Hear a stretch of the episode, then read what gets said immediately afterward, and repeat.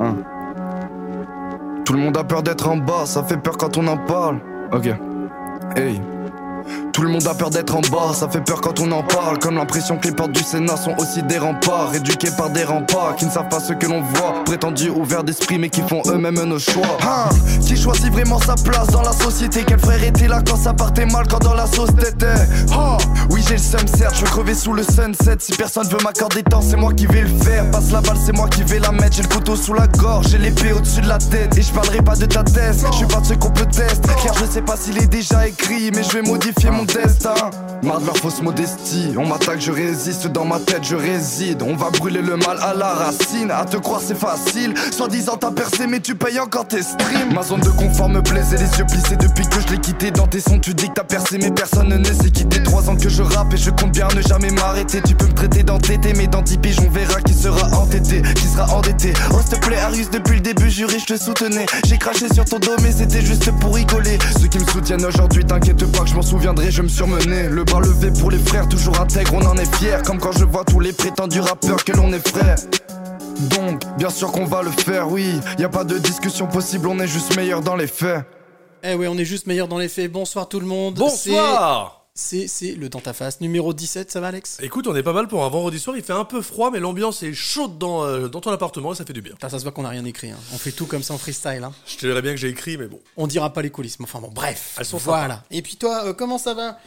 Comment ça va la Midoc Eh ben, ça va très bien. Ouais, tranquille. D'hiver, mais oui. T'as pris toutes les informations à donner, Oui, oui. tout ça? T'as fait les stories, t'as tout, t'as fait tes, t'as fait tes devoirs? Euh, oui, j'ai fait mes devoirs, contrairement Il a à triché comme d'hab. Il a triché comme d'hab. Très très bien. Bon, écoutez les gars, ce que je vous propose, c'est qu'on y aille tout simplement, qu'on lance euh, eh bien euh, l'émission. Allons-y. Ça Dans recorde ta phase, ça recorde. Allez, On est au poil. C'est parti. on y va. Dans ta face, le live qui tombe pile poil.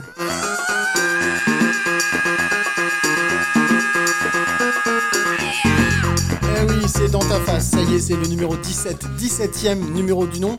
On se retrouve comme tous les premiers vendredis de chaque mois, ici en direct, en live, en public, dans mon appart, en public. En public Voilà, comme d'habitude. Comme d'hab- Comme d'habitude, on va donc avoir euh, jusqu'à minuit, Plein 3 de heures d'émission, plein but, avec euh, donc euh, trois parties. La troisième partie, Le thème l'after, voilà, L'after. avec ce soir les pratiques BDSM. On aura Et- au téléphone trois invités. On va apprendre des choses et c'est Oh, pas forcément ça, au contraire, c'est très éducatif. On aura aussi le speakeasy avec donc euh, le, coup, le, les coups de le coup de pouce, le clin d'œil et les coups de cœur de l'équipe. Tout à fait. Puis tout de suite, on a le, ne- pardon, pas l'after, on a On a warm-up. le warm-up. le warm-up avec l'invité musical qui s'appelle. Angelina. Allez, c'est parti.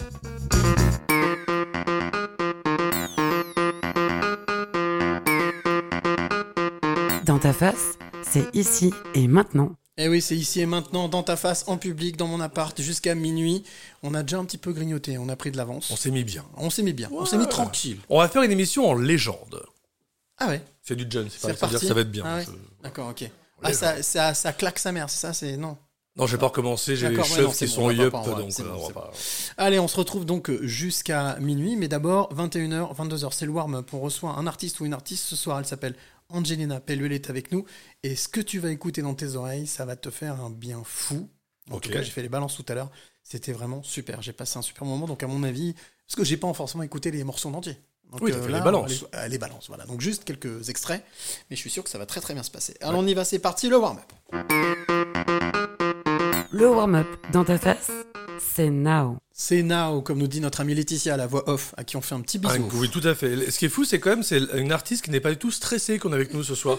Elle a vraiment l'impression qu'elle est habituée à ça et euh, c'est bien. Tu Ah ouais, pourras elle a changer fait, elle a de fait 50 fauteuil. hein. pompes, elle a machin. ouais, Ah bah là, tout, tout ouais. se passe bien. Tout se passe bien. Allez, Alors, on reçoit tout de suite donc euh, Angelina Pelluet. Bonsoir Angelina. Bonsoir. On est- Voilà. On est vraiment très heureux de te recevoir. On a pour habitude euh, eh bien, de recevoir des artistes, on va dire, en devenir, ou en tout cas montantes, ou en tout cas qui sont effectivement en train de lancer quelque chose, ce qui est à peu près ton cas, je crois. hein. Tu- c'est exactement ça, oui. Parce que je crois qu'en plus, ce soir, les morceaux que tu vas nous interpréter, pour l'instant, pas de scène. Ah, euh, jamais. Non, non. Là, euh, cela, non, non, c'est tout nouveau. Donc c'est C'est vraiment ça juste pour bien. nous. Voilà, j'aime c'est bien ça. voilà, c'est sans filet. Allons. Without filet. Tu es sûr de Ah, ça je suis bilingue. Reste en- mais, allez. C'est-à-dire que t'as jamais fait l'Olympia ou le Zénith ou. euh, Bah la semaine dernière, mais D'accord. bon, depuis. Alors, juste pour donner une petite indication à ceux qui nous suivent et qui commencent à nous connaître, euh, Angelina nous a été conseillée par une certaine Olga Larouche. À qui on fait des gros bisous, Olga. Et qui reviendra d'ailleurs le mois prochain, normalement. Ce sera Arrête, notre invité. arrête, Ah arrête. oui, bah oui, bah allez, va-t'en, va-t'en. Alors, première question, Angelina, savoir la musique. Oui. C'est quoi? C'est quelque chose qui te tient depuis tout le temps, depuis toute petite? C'est quelque chose que tu as découvert? On a l'impression de poser toujours les mêmes questions, mais c'est important de savoir d'où Oui, vient cette ouais. passion. Mm. Euh, alors, euh, j'ai toujours grandi dans une famille où on faisait de la musique. En fait, euh, ma mère a toujours chanté. Euh, mon père faisait de la flûte traversière. Et, et en fait, mine de rien, on a passé beaucoup de moments en voiture avec mes deux sœurs à chanter à quatre, du coup, entre filles. Donc, euh, donc en fait, j'ai commencé vraiment à, à chanter, à explorer tout, euh, tout ça avec, euh, avec elle. Donc le chant principalement. Le chant, complètement le chant. Et euh, bon, j'ai commencé le piano à 6 ans, mais euh, j'ai jamais bien euh, travaillé. Donc, euh, J'ai eu peur qu'elle dise, franchement, je suis une merde, mais je vais quand même Quand, tu dis que t'as jamais vraiment travaillé, c'est c'est- pour voir si on est sur la même longueur d'onde. C'est le solfège qui te qui t'emmerdait? Bon, non, la flemme. Sacrée modulation. Je vous rappelle qu'il y a un, et c'est vrai, il y a un prof de musique qui est avec dans le public ce soir. Fais attention à ce que tu racontes. Non, parce que je t'explique. Moi, effectivement, c'est toujours ce qui m'emmerdait. C'est le solfège. Mm. J'avais une prof qui me saoulait avec ça. Donc, comme je jouais d'oreille, à un moment donné, j'ai dit C'est toujours C'est parti au compliqué. clash, ouais. En fait, ce qui est terrible, c'est que maintenant, je me rends compte à quel point c'était utile à l'époque et ça allait maintenant actuellement. Et c'est affreux de de- d'avoir un tel décalage. De, enfin, mine de rien, maintenant, j'adore le solfège. Enfin, c'est, mais, mais c'est trop tard. trop tard? Pourquoi Enfin, trop non, tard? j'aurais bien aimé avoir le déclic il y a, il y a 15 ans, quoi, forcément. Mais, euh, mais voilà, mais c'est euh, chaque chose avance son temps et j'ai du coup fait euh, énormément à l'oreille. Donc euh, vraiment, je savais pas lire de partition, donc dès que j'entendais un morceau, je le, enfin, je le repiquais, je le, je le rejouais au piano et je le rechantais directement et euh, assez vite. Alors coup, justement, avant, avant d'entendre un premier titre hein, que tu vas nous interpréter, je voulais savoir euh, si on remonte un petit peu dans le temps. Mhm. On remonte justement. quel a été le, le premier déclic pour toi? Le, le, le- C'est-à-dire au moment où tu t'es dit euh, la musique, j'adore, je vais en faire mon métier. Hmm. Euh, en fait, euh, j'ai toujours voulu être chanteuse depuis toute petite. Mhm. Donc c'était assez marrant. mais j'avais un peu oublié ça au collège. Enfin, on, on oublie un peu ça. Mais quand je suis retombée sur une instite, elle m'a dit Bah oui, mais tu m'as toujours dit que tu voulais chanter et que tu allais en faire ton métier. Donc j'ai un peu oublié ça au collège. Et après, je suis tombée sur un prof de piano, du coup, avec qui justement on a fait énormément de. Euh, bah, de, de pas de partition, en fait, de tout à l'oreille et euh, tout sur ce qu'on appelle des grilles. Du coup, en fait, on n'a plus ce côté euh, où on doit lire vraiment toutes les notes. Pardon, j'ai tapé le micro. Il n'y a pas de souci. Et, euh, et en fait, à un moment, du coup, je lui ai montré les compositions que je faisais parce que j'avais toujours continué à composer et chanter en même temps. Et il m'a dit Bah super, c'est chouette, euh, tu veux que je t'enregistre? Et en fait, il m'a enregistré mon premier CD au lycée, euh, cinq titres. Donc je me suis dit Bah pourquoi pas aller à la fac de musico derrière? Donc et c'est comme ça que, que ça a commencé. Que l'aventure a commencé. Tout à fait. D'accord. Et, et qu'est-ce qui t'a vraiment inspiré? Tu parlais tout à l'heure de ton papa qui faisait de la musique, Mm. euh, de ces chants que tu faisais en voiture. Mm. euh, euh, qu'est-ce qui t'a plu tout de suite? C'est quoi? C'est l'harmonie? Ouais. C'est justement Mm. le, le fait de pouvoir mélanger des choses? Parce Oui, que ça se sent beaucoup dans ce que tu fais. Oui, ouais, j'ai une grosse addiction. Dès qu'il y a plusieurs voix, je suis, je suis vraiment comme une dingue. Donc c'est Ah ouais? Ouais, je peux pas m'empêcher d'harmoniser tout ce que je peux euh, trouver. euh, donc euh, c'est assez fou avec ma sœur. Enfin, avec mes sœurs, on a toujours chanté plein de voix différentes directement assez tôt, quoi. Donc, donc oui, moi, c'est vraiment quelque chose que, que j'adore. Le, le fait de mélanger plusieurs voix, surtout parce que c'est mon instrument principal. Donc en fait, dès que je peux en mettre 30, 40, je suis, je suis assez heureuse. Est-ce que tu te souviens de, du- de, la, de la première chanson qui t'a inspiré Le premier titre que tu as entendu? Quand tu étais enfant Tu t'es dit oh, Wow, Spice Girl. On remonte- on- Peut-être qu'on remonte un petit peu plus. Je suis quand même pas certain que. Euh, le déclic, non, je pense que je l'ai vraiment eu en le faisant, en fait. J'ai pas D'accord. forcément écouté. Du coup, après, euh, j'ai toujours fait de la chorale étant petite, donc on faisait pas forcément de polyphonie, mais, euh, mais, euh, mais non, j'ai, euh, c'était surtout de le faire avec mes sœurs, en fait, où on s'est tout de suite amusé à, à chercher plein d'autres voix, et avec ma mère aussi. Et tes sœurs, elles chantent du coup? Non, mais la vraie question. mais mes sœurs, elles chantent, ouais. Du coup, euh, ma grande sœur, elle en fait pas son métier, du coup, elle fait autre chose. D'accord. Mais elle a toujours chanté. Donc, elle a déjà fait des comédies musicales dans ses écoles. Ah oui. Oui, voilà. Et, euh, et ma petite sœur, du coup, là, elle chante euh, beaucoup maintenant sur scène parce qu'elle est humoriste sur Bordeaux. Donc Ah euh, ouais là, ouais, elle lance. euh, Elle est humoriste. ouais, ouais. Donc elle fait du One Woman Show Elle fait du, du woman show voilà, avec sa guitare et elle chante et euh, elle fait des chansons humoristiques. Un peu comme Guédré ou un peu comme. euh, C'est ça, exactement. D'accord. Ouais. C'est assez récent, ça va faire un an vraiment qu'elle se met dedans. Mais, euh, mais voilà, elle, elle a pas arrêté non plus. C'est euh. top. Et dès qu'on peut, on fait des, des petits trucs ensemble. On a une chaîne YouTube ensemble. on chante ensemble. Ok, mais on en Voilà. parlera ça de, de la chaîne tout à Avec grand l'heure, de ce que tu fais sur YouTube, etc. Euh, je vois que tu t'es venu euh, très équipé, hein, euh, oui, avec deux claviers, avec un looper, avec euh, donc micro. c'est ça. Qu'est-ce qui, qu'est-ce qui te passionne dans quand tu te mets devant un clavier, par exemple? Mhm. Qu'est-ce qui se passe? Euh, J'aime bien l'improvisation. Ouais. J'aime Improviser. bien, euh, ouais. J'aime bien, euh, j'aime bien chercher, euh, chercher des couleurs. En fait, je vais beaucoup composer. Ah, blah. Ah, blah, c'est bling, blah. On peut la refaire ou pas Non, celle-là par contre, attends, attends, c'est super intéressant. Tu parles de couleurs, c'est-à-dire Oui, ouais. En fait, il y a vraiment des, euh, des, enfin, ce qu'on appelle en musique des suites harmoniques Mhm. ou des, euh, des, des accords en fait, enfin, qui vont avoir différentes couleurs suivant comment on les agence. Et, euh, et en fait, je compose beaucoup euh, comme ça. Donc, Il y, a, il y a Alex qui connaît ça par cœur, les couleurs. Mm. Les harmonies, tout. ouais. Donc voilà, Je comprends tout ce que tu dis. super, j'adore. Reprends un verre. Oui, ça, Et donc, du coup, c'est toi qui. Qu'est-ce qui te. Qu'est-ce qui, qu'est-ce qui, qu'est-ce que ça te provoque en fait? Qu'est-ce que ça te, qu'est-ce que ça fait chez toi? Le fait que quand tu trouves une harmonie, Mm. quand tu arrives à trouver une harmonie, quand tu arrives à trouver quelque chose, c'est, il se passe un, vraiment quelque chose en toi? Tu te dis, Ah, ça y est, là j'ai trouvé quelque chose? Ouais, Ou- tout à fait, ouais. Ouais, bah du coup, forcément, je vais essayer de rajouter une mélodie à la voix ou alors euh, à la main droite. Et, euh, et Non mais t'inquiète, euh, c'est bon, tu, peux le, tu peux le frapper le matin et tu peux le martyriser. Et euh, non, mais du coup, j'aime bien explorer en fait, en général. Donc, euh, je, vais, euh, je, vais, je vais beaucoup chercher des sonorités ou chercher des, des choses dans ma voix aussi. Donc, ouais, il y a un peu ça, un peu ça qui m'inspire, du coup. Quand, quand tu dis explorer, la, explorer ta voix, enfin travailler ta voix, explorer ta Mm. voix, ça veut dire que tu vas aussi chercher des sonorités ou des choses que tu as pu entendre dans ton Mm. enfance Oui, tout à fait. Bah, ou dans mon enfance, ou même euh, actuellement. Enfin, dès Mhm. qu'il y a. Dès qu'il y a des sonorités qui me plaisent, enfin, j'ai un petit problème, c'est que dès que je découvre quelque chose, euh, j'ai envie de le faire tout de suite. Mais c'est pas un problème. Donc c'est- euh, bien, c'est bien je, je m'éparpille beaucoup. Donc euh, voilà, il y a. En, quoi, en quoi est-ce que c'est un problème? Bon, c'est c'est assez chronophage du coup, donc Ah, mais oui. c'est bien, c'est bien. Mais euh, là, la semaine dernière, j'ai passé euh, la semaine à chanter du lyrique, quoi, donc c'était pas du tout. C'est un problème pour ceux qui sont autour de toi. C'est ça qui vit avec toi, d'accord Ils ont beaucoup Ouais. souffert, Ouais. mais euh, mais voilà. Mais du coup, voilà, il y a, y a- y a beaucoup de choses dans, dans les sonorités du coup euh, de la voix qui, qui m'intéressent euh, et que j'aime bien. Et l'avantage du looper, c'est que je peux en superposer plein, donc. euh, Alors, Juste rappeler vite, fait le looper, c'est. En fait, c'est un pédalier, du coup, qui permet en- de- d'enregistrer ce qu'on appelle une boucle. Donc, en fait, ça va être quelque chose qui va revenir tout le temps dans le temps. Et, euh, et en fait, on peut, du coup, euh, ajouter plein d'instruments. Donc, quand on est tout seul, c'est très pratique. D'ailleurs, ça fait son apparition, si je ne me trompe pas, dans The Voice l'année dernière avec un des candidats. Non, non, est- non. Ouais, mais en fait, l'apparition même, moi, Ah je, non, pense à, je pense à la référence de Camille, même. Ah, Ah Camille, oui, tout oui, à fait. Camille. Mm. Et dans le film euh, Ténor, justement, Oui. ça, ça mélange lyrique Oui, oui, et beatbox et, et rap. Exact. Franchement, c'est justement cet artiste-là qui était passé dans, dans The Voice. Et qui avait fait aussi la reprise, justement, qui est dans. euh, de, de Steve Wonder. Tout à fait. Tout à fait, exactement. Très, Écoute, très ce que je te propose, Mhm. moi, euh, Angelina, c'est qu'on qu'on teste un peu le produit. Allez. Voilà. Hein qu'on écoute un petit peu, qu'on se fasse plaisir aux oreilles. Ça marche. Qu'on caresse nos, égo- nos esgourdilles Ok, pour interpréter ce premier morceau qui s'intitule Aime-moi tant pis.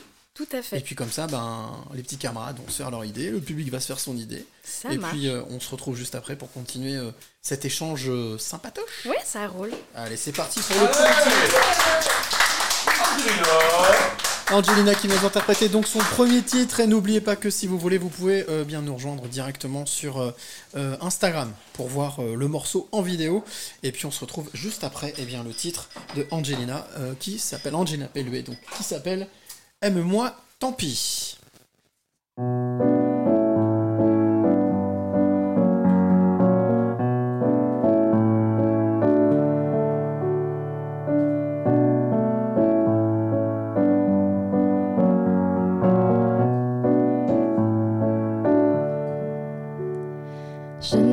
Changer, non, je ne veux pas détourner mes yeux de ces gens-là. Je ne veux plus valser en dessous de toi. Je ne veux plus noyer dans la tequila les dernières effluves de ta voix. Je ne veux plus valser entre tes bras. Mais aime-moi, tant pis, tant pis, aime-moi, aime-moi même si je ne t'aime pas. Aime-moi, tant pis, tant pis, aime-moi. Aime-moi, tant pis, tant pis, aime-moi, aime-moi même si je ne t'aime pas. Aime-moi, tant pis, tant pis, aime-moi.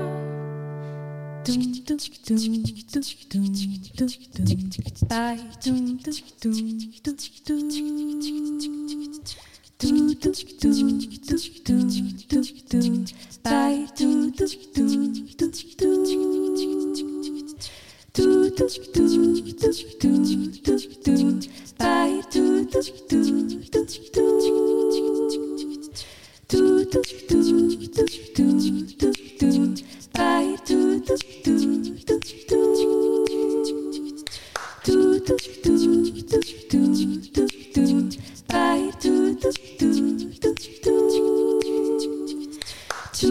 Pas laisser le bout de mes doigts sortir de la cage que tu as faite un peu trop petite pour moi.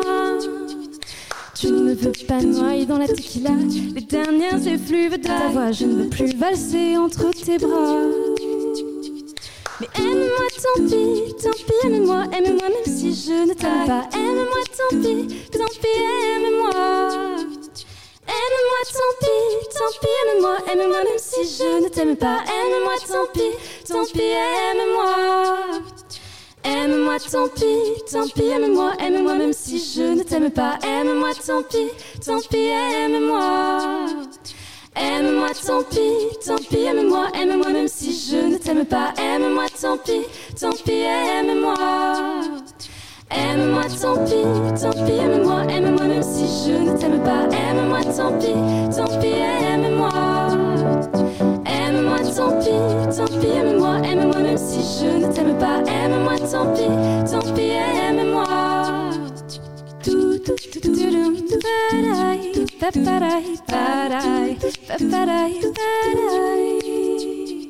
Mais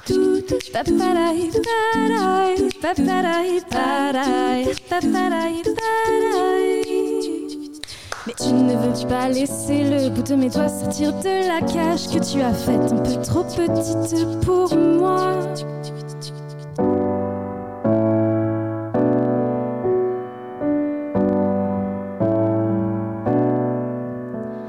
Mon corps à terre, les idées de travers fracassées d'avoir tant tourné. La chaleur amère de ton odeur sur la mienne, je viens enfin de l'oublier. Mon corps à terre, les idées de travers fracassées d'avoir tant tourné. La chaleur amère de ton odeur sur la mienne, je viens enfin de l'oublier. De l'oublier. De l'oublier.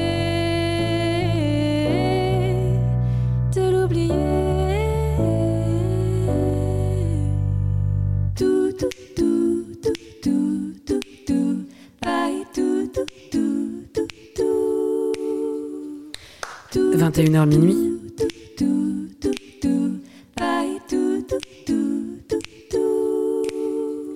Lassé, je vais laisser derrière moi cette danse que tu ne comprends pas. Glisser de nouveau pas sous d'autres draps. Mais aime-moi, tant pis, tant pis, aime-moi, aime-moi, même si je ne t'aime pas. Aime-moi, tant pis, tant pis, aime-moi. Aime-moi, tant pis, tant pis, aime-moi, aime-moi même si je ne t'aime pas. Aime-moi, tant pis, tant pis, aime-moi. Paparai, parai, paparai, parai, paparai, parai. Paparai, parai, paparai, parai, paparai, parai. 21h minuit, bienvenue dans ta face, le live qui tombe, pile poil. Et voilà, le live qui tombe pile poil. Elle s'appelle Angelina Pellué. Bah disons, disons, en tout cas, il y a, a priori, il y a un bon retour, hein, moi je trouve. hein. Hein? Il y a un bon retour. Ah, vas-y Tom, s'il te plaît, hop Et pi, pi. Ah, non, non, vas-y, hop, vas-y, là tu peux. Vous pouvez regarder la vidéo sur Instagram. Ouais? Ça y est, elle, est déjà en ligne. Elle est en train d'arriver. Elle est en train Ah, d'arriver. c'est un truc de fou, ça. Allez, Doc, il bosse bien, en train d'arriver. Ah, bah écoute, c'est génial. En tout cas, merci beaucoup, Angelina, pour ce premier titre. Donc, Ah, merci pour votre qui accueil. hein. s'intitule Aime-moi, tant pis. C'est Co- ça. comment c'est venu, cette, euh, ce- justement, ce titre? Ah, euh, alors en fait, c'est un peu une. Enfin, pas une blague, mais euh, c'est un exercice d'écriture euh, à l'ENM, donc l'École nationale de musique de Villeurbanne, D'accord. où j'ai été pendant 7 ans. Et en fait, il y avait un cours euh, euh, de composition, arrangement, chanson, et en fait, il fallait qu'on s'inspire de quelques titres. Donc il y avait des phrases comme ça, il y avait la phrase Aimez-moi, tant pis. Et je trouvais ça drôle de dire Aimez-moi, tant pis, euh, même si moi je t'aime pas. En échange, voilà. Voilà, Mais en fait, ça, ça me fait beaucoup rire parce que il y a deux semaines, j'ai vu qu'il y avait une autre euh, chanteuse Lionel, enfin lyonnaise du coup, euh, qui a sorti du coup un titre avec un clip qui s'appelle Aime-moi tant pis. euh, Ah là, ouais, là, il y a deux semaines ou un mois, donc c'est euh, voilà, je, je me dis, on, on a dû avoir le même cours du coup. c'est ça qui me fait rire. Ou alors le même mec Qu'est-ce que t'en penses euh, D'accord, non, mais. Expérience vécue, personnelle. Ah, sacré Alex. Euh, tu parlais justement d'inspiration, tu disais justement de s'inspirer, etc. Mm. Aujourd'hui, tes inspirations, euh, même aujourd'hui ou avant, tes Mhm. inspirations, tes grandes inspirations. Je parlais de Camille tout à l'heure. On oui, pourrait aussi fait. ouais. parler, euh, voilà, on- tout ce qui est. Aujourd'hui, c'est vrai que là, le, le- le loop- le looper, le looping, Oui. c'est vraiment très à la mode. Mm. Euh, pourtant, c'est pas si jeune que ça. Non, non, bah il y avait euh, aussi. Ah, je me rappelle plus son nom, mais euh, non, ça fait, un, ça fait un moment, ça fait bien dix ans, hein, du coup, euh, qu'il y a des artistes qui, euh, qui le mettent sur scène. euh. Donc c'est ouais, pas. Et, et toi, tes inspirations, on va dire, tu vas les puiser où, chez qui, ou peut-être simplement, pas forcément des artistes, ça peut être simplement des musiques. Oui, c'est vrai, oui. Euh, alors, euh, en fait, euh, oui, je vais, je vais beaucoup m'inspirer justement des couleurs que j'aime bien. Enfin, je reviens un peu à mon histoire de couleurs de tout à l'heure. Donc, il y a quelques artistes en fait qui ont vraiment à avoir ces, ces petites touches là que j'aime bien. Il y avait Calandra, du coup, là, je l'ai découverte il y a pas longtemps. Et qui est une artiste norvégienne, suédoise, Ah ouais. je sais plus Je exactement. connais pas du tout Calendra. Et, et en fait, en gros, ça va être beaucoup de chants qui ressemblent beaucoup à de la musique traditionnelle, et du coup du Nord. Il y a euh, Agnès Obel aussi, qui d'ailleurs est... euh, Non, vous connaissez pas non plus Non, alors je suis là, je suis complètement paumé, moi. Euh, si, bien sûr. Avec son nouveau spectacle sur Lyon le mois prochain. Non, rien à voir. Non, je- Non, rien à voir. Tu tentais un commences, tu truc. commences, tu commences, tu, tu Non, mais confonds j'ai avec vu le- Agnès Obiel. Voilà, Ça c'est a rien ça. à Non, voir. mais je vois le regard perdu de genre, les mecs, je vous parle, personne comprend. Si, si, j'ai son DVD. Moi, j'ai découvert une jeune chanteuse, par contre, je crois, qui est américaine, euh, me semble-t-il, euh, qu'on voit beaucoup avec sa guitare dans sa chambre, avec euh, justement un looper, je sais pas si tu l'as déjà vu, Ah, une blonde, avec des choses, qui a priori fait de la scène, enfin fait pas mal de choses. C'est possible, ça me dit Euh, rien. là. impressionnant, mais moi je trouve ça magique en fait, Mm. cet outil euh, qui permet de, en fait, d'être plusieurs, euh, un Non, peu ce qu'on c'est ça. appelle la, la, la, la, la- le- le- la multiplication de personnalité, tu Ah vois. oui. C'est ça, Mm. le. L'ajout de qualité artistique grâce au looper. Ouais, ouais, c'est ça, ouais, de pouvoir jouer ensemble, euh, tout Mm. seul, mais en même temps à plusieurs. C'est ça, et aussi à côté de ça, ça reste une contrainte euh, du coup au niveau de l'arrangement et de la composition.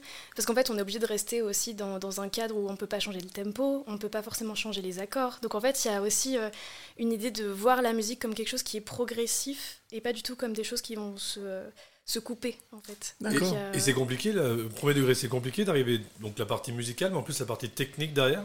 Tu dis que Euh, t'avais déjà connu ça avant ou vraiment c'est une découverte et, euh, Oui, bah moi je l'ai depuis euh, 2015 ou 2016 le looper, donc je l'ai déjà un petit peu, un petit peu utilisé. et mais les débuts euh, sont bien passés ou c'était une machine un peu infernale? Oh là oui, c'est, ouais, c'est, Oui. machine infernale? Ouais, voilà. D'accord. Puis le métronome du coup qui est notre ami, mais euh, comment comment est-ce qu'on fait justement? Comment est-ce qu'on fait pour euh, maîtriser ce genre de machine? Parce que a priori, euh, c'est pas vraiment la machine adaptée aux musiciens. C'est là, c'est le musicien qui s'adapte à la machine quand même. oui tout à fait, Ouais. oui tout à fait. Euh, comment euh, comment euh, comment est-ce qu'on travaille ça? Comment est-ce que tu combien de temps ça t'a pris Ah, euh, alors là, du coup, les arrangements que je joue ce soir, c'est un peu des euh, nouveaux. Donc là, ça fait bien une semaine que je suis dessus. C'est un peu récent. Excusez-moi, Mozart. ouais. Moi, j'aurais dit des, des mois. Non, Non, bah, facile, des semaine. années même, bah oui. non, les, les compositions, elles datent, hein, mais du coup, là, pour l'arrangement, en fait, c'est vraiment se dire euh, euh, quand est-ce que j'enregistre cette partie-là, à quel moment. Il faut aussi que ça reste intéressant au niveau du titre, donc il faut l'alterner, il faut qu'il y ait un couplet, il faut qu'il se passe. Bah, D'ailleurs, mon pied a ripé à des moments entre les pédales, donc euh, si ça s'est pas vu, c'est bien. Non, ça s'est pas entendu, En même temps, attends, je t'explique. Pas de scène, première fois. genre, voilà, faut être indulgent. Ah, mais c'est un baptême du feu, là, ce soir. Mais c'est bah écoute là, euh, sincèrement, pour là le premier morceau, Franchement, Nickel, magnifique. Pourtant, t'as un public qui est très exigeant. très très exigeant, extrêmement exigeant. Surtout le petit monsieur là qui est Ouais. un peu dégarni. Voilà. Non non mais non mais j'ai moi j'ai Je pense que t'as un crush avec le gars là, il y a quelque chose à faire. Euh, non non mais en fait je trouve ça je trouve ça en fait Mm. euh, assez impressionnant parce qu'au final c'est vrai qu'on l'a vu euh, Alex le disait tout à l'heure on peut le faire avec la voix on a effectivement le beatbox mais avec avec aussi des instruments C'est ça, exactement. et oui. c'est juste magique c'est-à-dire qu'on peut avoir un fil harmonique Ah, mais tout à fait. tout seul Mm. et, et c'est ça que je trouve assez incroyable C'est après, faut savoir jouer de plein de trucs. Moi, j'ai envie de rajouter aussi euh, plein Mm. d'autres instruments, mais je les maîtrise pas encore. Donc, On voit aussi des vidéos passer sur les médias sociaux avec euh, des gars qui sont dans la rue, qui, euh, Qui font tentent des plein de choses, choses, ouais, ouais. qui tentent des choses. Euh, justement, le fait de tenter des choses comme ça, pour toi, c'est c'est source d'inspiration? Ça, ça te ça t'alimente? Ouais, je fais que ça. Mais euh, c'est, euh, enfin même, j'ai l'impression que je me mets peut-être parfois un peu trop en danger, ou du coup, euh, je vis très mal le stress derrière. Mais j'ai l'impression que dès qu'il y a quelque chose, enfin, j'ai envie de tout tenter. Donc forcément, c'est que des expériences et et, ouais, ça, ça m'inspire beaucoup parce que ça me met forcément face à toutes les difficultés. Et en fait, c'est pas comment je, enfin, c'est pas comment je vais y arriver, c'est il faut que j'y arrive dans tous les Mm. cas. Donc il faut que je me débrouille et que je me mette euh, en condition pour y arriver. et, Donc, et- et c'est- parmi euh, tous les artistes que, que l'on connaît, euh, qui sont passés, Mhm. est-ce qu'il y en a un ou deux qui, qui t'inspirent Qui t'ont inspiré? Ou qui peut-être euh, que tes parents ont peut-être écouté, tu vois, et qui Ah euh, t'ont donné. euh, parce que c'est vrai que là, moi, là, sur de, de ce que tu chantes, euh, je- y- y a- enfin, alors après, il faut aller chercher très très loin, mais moi, je pense à du Marie-Paul Bell, des choses comme ça, enfin, des choses extrêmement fruitées, extrêmement. On parlait de couleurs tout à l'heure. Ah, d'accord. Des, des choses chantées, un petit peu, un petit peu enlevées, ou alors si on remonte un petit peu plus loin, peut-être Véronique Sanson, enfin des choses qui sont vraiment, Je pensais plus que tu voilà, au niveau variété, quoi. Ouais. ouais. Oui, bah du coup, moi j'ai grandi avec Michel Berger. Ah, bah, Vraiment. rien à voir. euh, bon, c'est pas très loin. ok. C'est pas très oui, loin. non, mais Michel Berger, bien sûr. Sanson et Berger, ça va, c'est pas très loin. Mais, euh, mais du coup, moi j'ai grandi avec Starmania et euh, des Hmm, choses un peu, euh, un peu comme ça, quoi. Donc, euh, Donc avec plutôt ça- francophonie. Plutôt francophonie. Du coup, il y avait toujours euh, la radio pop rock. Donc, euh, on a mangé du, euh, RTL2, du RTL2. Oh là là. Salut, c'est de l'expresso. Donc euh, voilà, des, euh, des, euh, des, des U2 et des, euh, des, des rock, quoi. Donc, euh, Pour, pour que les gens comprennent bien quoi, le matériel avec, avec lequel t'es venu, c'est un, c'est un clavier, c'est un peu plus gros qu'un bon tant pis.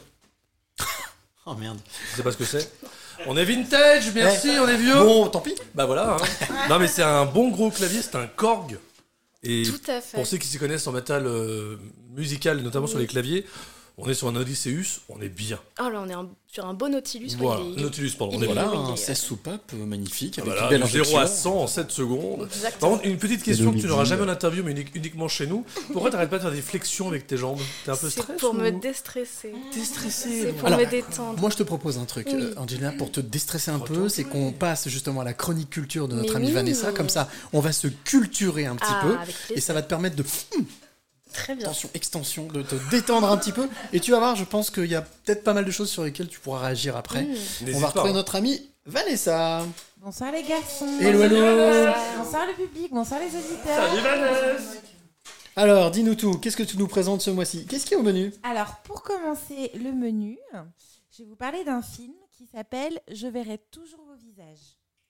Il sort le 22 mars. Il a été réalisé par Jeanne Herry. Euh, ça parle de la justice restaurative qui propose dans certains cas de, hum, un dialogue entre euh, des victimes et des auteurs, présu- enfin, des auteurs d'infractions dans un dispositif sécurisé, bien sûr. Alors pourquoi on aime ce film On aime déjà le récit de plusieurs parcours entrecroisés, bien sûr. Le casting est fabuleux. Il y a Adèle Exarchopoulos. Ah. J'ai réussi à le dire en Bravo, bien joué, bien joué, c'est pas simple, bravo Je me suis entraînée pendant trois semaines. Adèle Exarchopoulos. Il y a aussi Élodie Boucher, Jean-Pierre Daroussin, Gilles Lelouch et j'en Oh. passe. Petit casting. Voilà, super casting. On aime aussi euh, bah, la réalisatrice. Après Pupille, elle sort aussi un nouveau film euh, de sujet de société. Voilà. Donc, il est. Moi, j'ai envie d'aller le voir. Je sais pas pour vous, mais Oh, en tout cas, on a l'impression que ça t'a plu voir. quand même. hein. oui, tout à fait. Ouais, li- le- le- le- ça t'a mis l'eau à la bouche. Ça, oui, ça- tout à fait. Avec mon petit homme, on a mis justement sur euh, notre page euh, la petite bande-annonce. Ah, super. Voilà. Non, pas du tout. tu vois Voilà. Alors, Ce soir, c'est rock'n'roll. Ah, mais c'est c'est rock'n'roll. un petit peu précoce. Allons-y. Je, vous rappelle que la troisième partie, c'est c'est c'est l'after. C'est tout à l'heure. hein. Vas-y, vas-y, Vanessa. Donc ensuite, je vais vous parler justement du dernier titre de Mylène Farmer. Ah, tu vois qui est Génial. hein sorti Je le savais bien 13 qu'il y avait un truc janvier comme ça, dernier, ouais. qui s'appelle Rallumer les étoiles. Donc, euh, il est sorti le 13 janvier, issu de son album L'Emprise. Alors, ce titre, il a fait quand même plus de 500 000 vues en deux semaines. C'est Oh, En même temps, Mylène, c'est pas très étonnant. Voilà. On aime le titre avec la super belle euh, référence littéraire à Guillaume Apollinaire, Mhm. Qui dit dans son prologue pour euh, les, de- des mamelles de Tirésias Il est grand temps de rallumer les étoiles. On aime aussi la musique composée par Moby, quand même. Et on aime énormément le clip euh, de Mélanie Laurent, Mhm. qui a fait un magnifique euh, travail artistique qui, moi, me touche un petit peu parce que c'est plein de femelle gaze. Des quoi? Des femelle gaze. Female gaze. Female gaze. Ah, c'est comme des- les merguez, mais. Bah oui, Non, mais, pas euh, du tout. C'est pour les femmes, c'est ça? Non, c'est quoi la femelle gaze? Alors, par opposition au male gaze, c'est le regard féminin sur une autre femme en particulier qui, euh, justement, apporte plus de personnalité et, et qui filme pas clairement un, que, un cul et un sein. Voilà. Alors, s'il y a un sein, c'est une Amazone. C'est pas la même chose. Pardon, je. Merci, merci. On s'en écoute un petit extrait? Allez, c'est parti.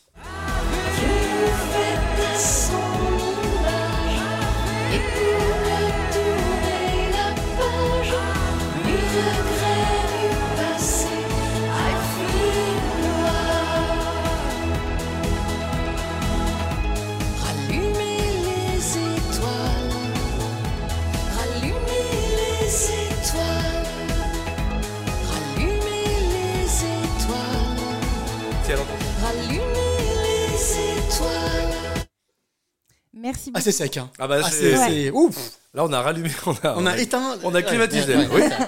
Je J'ai été vous un peu mis raide. mon extrait préféré, voilà, parce que moi je suis très Mylène quand même, j'avoue. Alors, juste pour info, je sais pas Oui. si tu avais vu, mais sur son site internet, au bout de deux jours, tout ce qui était merchandising, c'était parti. Oui.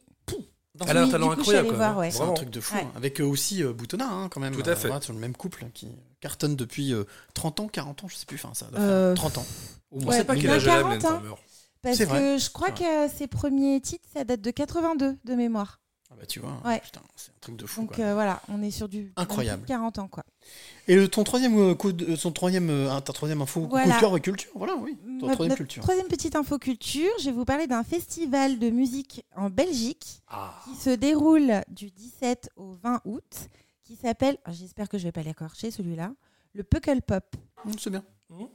Ça passe. Puckle pop. L'accent Pop. belge. Avec Puckle pop. Oh oui, je sais pas faire l'accent belge, je, sais, je suis désolée. Je sais faire que l'accent allemand. Ah bah, je te Voilà. sens, t'es- t'es stressé comme. Ah, bah, pardon, je te- Qu'est-ce qui se T'es passe tendu comme une crampe. T'es tendu du comme une crampe. ce soir du stress. Enfin bon bref, c'est de la musique contemporaine, donc il y a du rock, de la pop, du hip-hop, de l'électro, il y a beaucoup de choses. Donc déjà on aime beaucoup la programmation musicale pour tous les goûts. Et, surtout ce que j'ai kiffé moi, c'est euh, qu'ils mettent du suspense à dévoiler, ils mettent un petit peu de suspense à dévoiler leur euh, programmation. euh. et justement, il y a un mois, ils ont commencé par, par dévoiler qu'il allait y avoir The Killers and Flow et The Machine qu'on peut écouter justement en petit fond. Il y a aussi Angèle, Billie Eilish, euh, Limp et dernièrement ils ont annoncé que l'allemand Ben Boomer ferait partie de la fête ainsi que Tom Odell. Alors, si Ben Tom Boomer est de Odell la fête. Oui, c'est ton modèle aussi. Alors là. Another Love. Pardon? Non, tu as dit Bah, tu suis pas aussi. Non, mais Another Love. Another Love. Tom Another Love. Odell, Another Love, va. qui fait encore un petit peu parler de sa musique justement avec euh, tout ce qui se passe en Ukraine. Ah, Ah, bien joué. Bon coup bien de cœur. vu. Bien Voilà, vu. voilà. Bien vu. Bien vu. Bien vu. Bien vu la bête. Et Ah, bien, pour bien vu toute la soirée, nous. hein. Bien vu. hein. Bien. Je vois ça, oui. Bon, alors les amis, Ah. fin de la chronique culture. Ah, je vois qu'il y a Alex qui est en train de se chauffer, se chauffer les zigots là. Il est en train de se. C'est le moment, c'est le moment, le moment tant apprécié par Alex, mais aussi par tout le monde. Oui, j'ai Euh, envie de dire, on va faire comme le mois dernier, si ça vous dérange Oh pas. non, c'est lourd quand tu fais ça. contre Alex. Parce qu'il est trop Everybody fort. Il est trop To fort. Alex. Oui, Attends. mais là, là, attends, Ouais, là, il, là, non, il va caler sur deux trois trucs. Il là. m'a déjà sorti hein, le J'espère. premier titre qu'il a sorti tout à l'heure. Il J'ai pas sur compris le- comment il a fait pour le trouver, donc c'est mort. Mais ok, ok, je joue. Alors Donc, les gars dans là, le public. Le blind test, le blind test, les amis. Euh, bien entendu, je me suis comme d'habitude calé sur la troisième Je partie, sais pas comment tu fais pour trouver, c'est fou. sur les pratiques BDSM.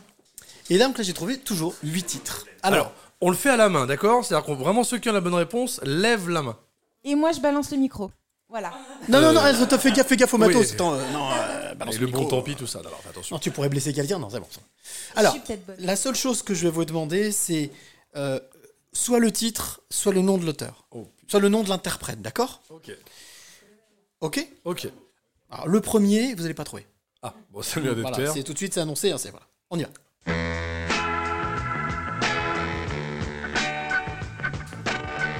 C'est pas comme si on avait un prof de musique euh, dans le spectateur ce soir, quoi. Ça, t'es de 56, non? 1970. Ah, 60.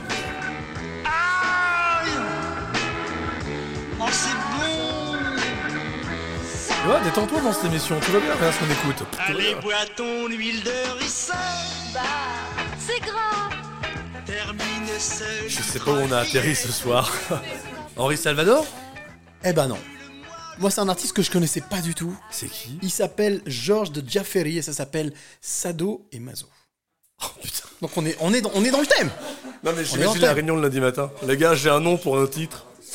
Sado et Mazo. D'accord. Sado Mazo. Mais les autres, on peut, on peut les trouver potentiellement Le deuxième, Ah, je pense que vous pouvez au moins trouver pas le compositeur, mais l'auteur des paroles. Mylène Farmer, Liberté. La chanteuse, là, si vous la trouvez, Ah. je vous donne des bonbons. Alors là, ouais, non, là, c'est. Le titre date de 1956.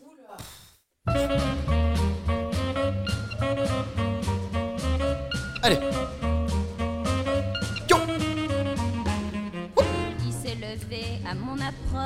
Alors, Debout, il était plus il y a, il y a Angelina. Il y a Angelina qui a une piste. C'est dans la poche. Ah, vas-y, vas-y, vas-y. C'est lit. Ouais. Tiens, regarde.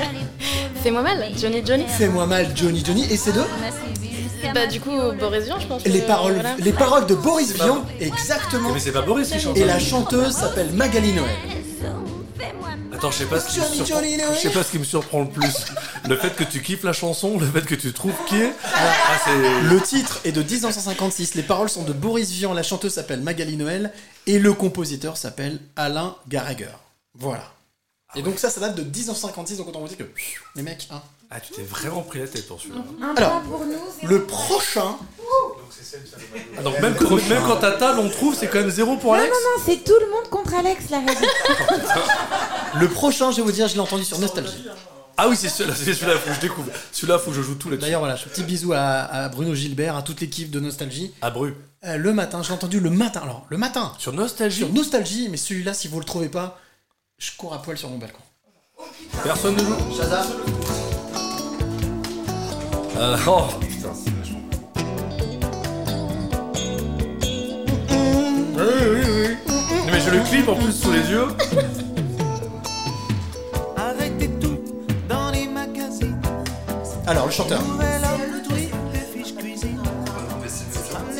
Non, Alain Souchon. c'est l'autre. Alain Souchon. Et c'est Non. C'est sexy. Mais euh, maman, mille Mais si je dis ça, Pas je- serait Ce sera dommage. Ça serait dommage. Je veux du cuir. Je veux du cuir. Je descends tout pointu. Tout pointu. Voilà. Du cuir. Laurent vous le dit, ça date de 1985. Oui, dès que c'est oui, dès que c'est pas 56, moi je suis pas bon. Tu vois, quand on creuse un peu, on trouve. Non mais c'est fou ce que tu trouves, t'as un vrai talent. Alors, Un le partout. quatrième titre. Alors celui-là, si vous le trouvez pas, Ah. c'est une ref. C'est une ref. C'est une, c'est une super ref. Ok? C'est la ref. Aïe aïe aïe aïe. Oasis, qu'est-ce qu'elle est bonne cette boisson pacifique. Bien sûr. Relax. Frankie Goes to Hollywood. Yeah Attends, le meilleur arrive, bouge pas, regarde bien, regarde bien. Celle-là, on- c'est vraiment, celle-là, on te l'a laissé. C'était pour toi. Non mais celle-là c'était vraiment une pub. Pour Pacifique, la fille sortait de la, de la mer avec un maillot de bain et laissait des traces sur le ponton. Moi, je me souviens surtout d'un mix qu'il y avait entre ça et avec euh, Oui, avec Annie Lennox. Ouais, incroyable. J'avais le vinyle. On aura un mix ce soir dans l'émission? Ouais, Mighty Mike. Et voilà. Relax, don't you wear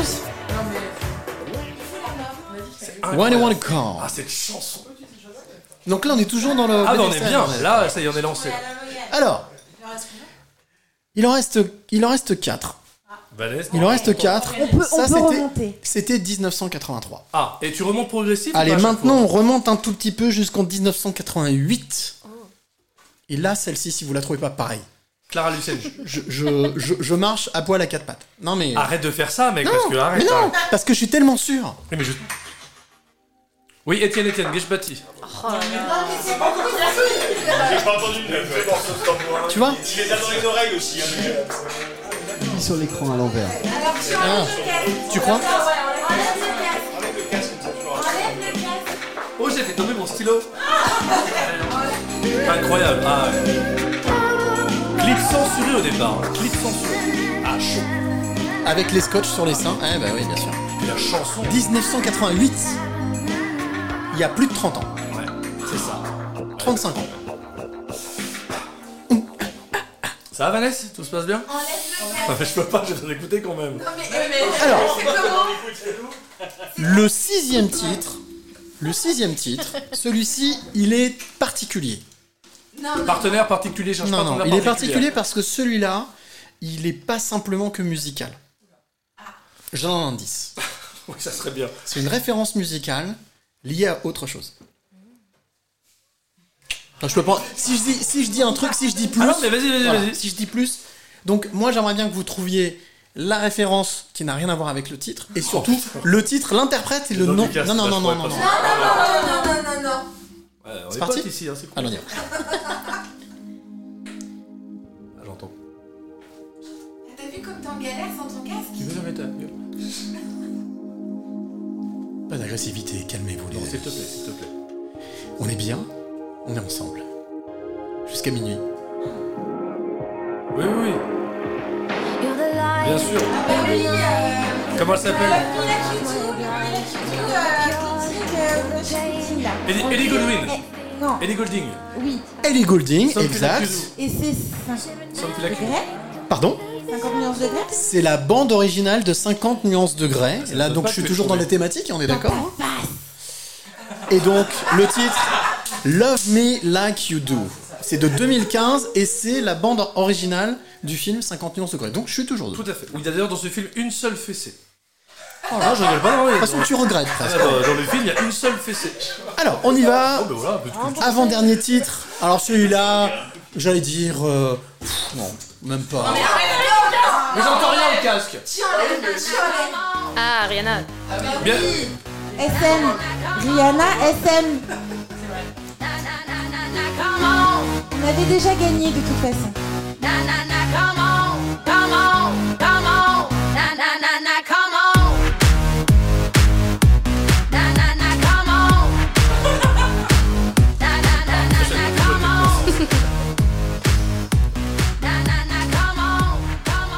Come on Come on Non, non, non, non Pourquoi Et j'ai pas ben le droit vous de jouer sur saurez celle-là qu'elle joue de la batterie super bien.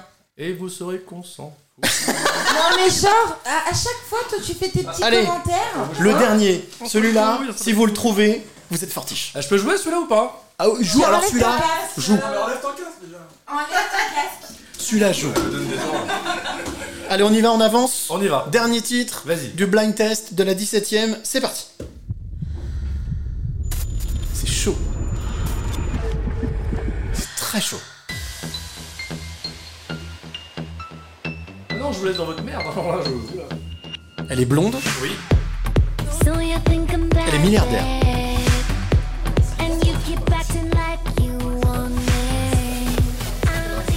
Paris Hilton, il a you Il a you Paris Hilton. Paris Hilton. Le titre est de 2014 et c'est Eye of My Love. Voilà, Ouais. ça a été a priori un carton. Moi je ne connaissais pas du tout. Mais... D'ailleurs, Paris Hilton qui est maman. Ah d'accord. Ah non, c'est fou, hein, c'est incroyable. Écoute, très bien pour elle. Ouais, C'est bah, génial. je sais pas qui a été au charbon, mais c'est très bien. Alors, le blind test étant terminé, moi ce que je vous propose c'est qu'on justement Ah. fasse un petit peu quand même, on discute avec notre invité, Angelina Pella. Bah oui, retour, retour. Avant d'écouter ce deuxième titre que tu nous interpréteras dans quelques minutes. Il résonne dans ma tête. Tout à fait. Euh, moi ce que je voudrais savoir, c'est justement quand tu euh, écris, euh, quand tu composes tes titres, Mhm. lorsque tu composes tes titres, qu'est-ce qui te passe par- C'est quoi C'est d'abord les paroles, la musique. Dans quel sens est-ce que tu composes? Et bah c'est euh, un peu des deux, un peu tout le temps, où voilà, c'est soit l'un, soit l'autre, soit tout est mélangé. Donc il n'y a pas de recettes euh, miracles ou de choses qui sont tout le temps récurrentes. Il n'y a pas de mécanique. Hein, Non, voilà, non, non. Alors pendant très longtemps, du coup, euh, je cherchais des mélodies ou des accords au piano et ensuite je créais des, des mélodies, du coup, ensuite par-dessus. Et en fait, après, bah, il y a des moments aussi où il y a une petite phrase. Oh. Arrête avec ce micro, Non, ça mais devient pénible. t'inquiète. Euh, Tu- on sait que relou, BD hein. c'est B- BDSM, c'est la thématique d'après. faut que tu, faut Donc, que tu faut- te faut pas te faire mal, Là, voilà. tu es en demande, mais il faut que tu te calmes. Euh, en fait, il y a parfois une petite phrase ou juste une toute petite. euh, Enfin, il y a deux mots qui vont bien marcher ensemble et on va se dire, ok, bah très très bien. Et euh, c'est le cas d'ailleurs de la dernière chanson que je vais faire ce soir, du coup, euh, qui est clairement sur. Collé euh, contre moi. Tout à fait. Et c'était vraiment juste bah, deux mots et je me suis dit, ok, c'est incroyable. Et en fait, la suite, mais tout a filé tout seul, vraiment, mais sans, en fait, sans musique forcément, vraiment, mais tout. euh, tout- tous les mots allaient à la suite et euh, et il y a des textes parfois qui sortent mais d'un coup et on sait pas pourquoi. T'as l'impression qu'il y a une connexion, il y a quelque tout. chose qui tombe. Il y a ça. tout, tout qui vient, vraiment, couplet, refrain, couplet, refrain, enfin tout. Et euh, et il y a d'autres fois où on va trouver une phrase incroyable, et puis elle peut rester pendant six mois, elle va pas bouger. Bah, celle qui est juste après, j'avais juste une phrase de refrain, et le texte, il a mis peut-être, je sais pas, 5-6 mois avant d'arriver, le reste. Donc ça va vraiment dépendre de plein de choses. Après, il y a des choses qui évoluent aussi, mais euh, mais il n'y a pas de euh, d'ordre. Enfin, c'est... Ça, ça, ça, ça varie beaucoup. Pour, pour le titre que tu viens d'interpréter, le deuxième titre qui s'appelle Il résonne dans ma tête, Ouais. ça a été quoi le point de départ Est-ce que tu t'en souviens? Euh, le point de départ, ça a été la mélodie, en fait, vraiment de. euh, Et après? après, du coup, après, je suis partie sur le texte, du coup, une petite phrase, il résonne dans ma tête, et ensuite tout a été créé autour. Et, euh, Ok. Il n'y a jamais de référence, pas forcément des choses que tu vis ou des choses. Il y a des artistes qui nous disent euh, Ah oui, mais c'est parce que je vis, je Ah bah, vis des expériences. Si, je- si, voilà. c'est toujours ça. Du coup, euh, du coup, moi, je parle, je parle que d'amour. C'est terrible. Pourquoi c'est terrible? Non, c'est bien. On a besoin d'amour. On a besoin euh, d'amour. C'est toutes mes références, donc, euh, donc ouais, je- j'ai du mal et je- j'en ai écrit qu'une seule euh, qui parle pas de ça. Donc, euh, Ok. donc voilà. Écoute, t'as fait l'inverse de Laurie. Laurie en a créé une sur l'amour et puis tout le reste, t'en pas ça. Donc, très bien. Ouais, ça le drame. Eh ben, écoute, ce que, je, ce que je te propose, c'est qu'on écoute euh, ce titre, si tu le veux bien, et Ouais, puis on se retrouve juste après pour euh, le dernier quart d'heure ensemble, Ouais, parce que ça fait déjà plaisir. trois quarts d'heure qu'on est euh, tous les deux, tous les trois, tous les quatre, tous les cinq, tous les dix. en public Et voilà, on va écouter donc Angelina Pelluet qui va nous interpréter son deuxième titre, qui donc s'intitule Il résonne dans ma tête. Et on se retrouve juste après, bien entendu. N'oublie pas que tu peux retrouver la vidéo de ce titre sur le compte Instagram DTF le live.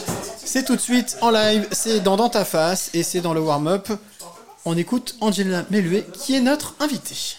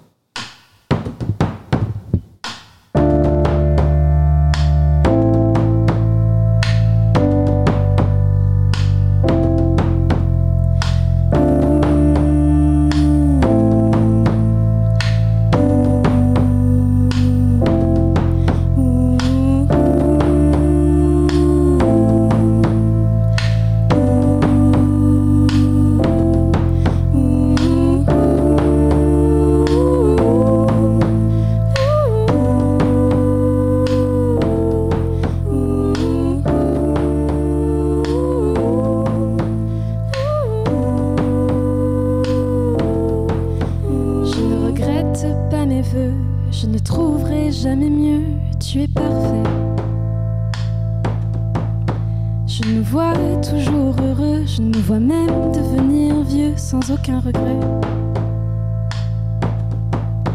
Mais cette nuit, cette seule nuit où je l'ai rencontré, où j'ai eu soudain l'envie d'aller un peu plus loin voler, quand c'est mon cœur qui me trahit et un peu ma tête aussi. Je sais ce qu'on s'était promis, je suis rentrée seule dans mon lit, mais pourtant il résonne dans ma tête, dans ma tête. Je suis si bête de ne pouvoir l'oublier. Il résonne dans ma tête, dans ma tête. Je suis si bête de ne pouvoir l'effacer.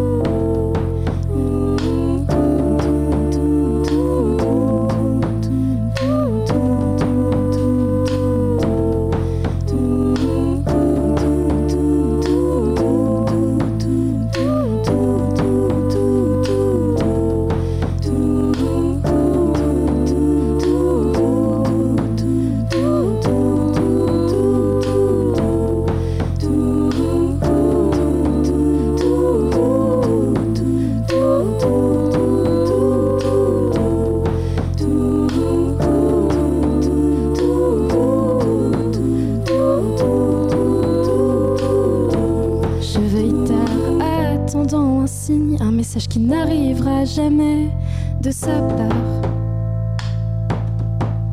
Et tu t'endors encore trop tôt sans qu'on ait pu échanger un mot. Je nous sépare. Mais cette nuit, cette seule nuit que je rejoue dans ma tête, que je n'arrive plus à lâcher de peur qu'un jour tout s'arrête. La crainte d'effacer son visage, mais l'envie d'oublier son passage. Je sais la chance que l'on a, je veux m'endormir dans tes bras, mais pourtant il résonne dans ma tête,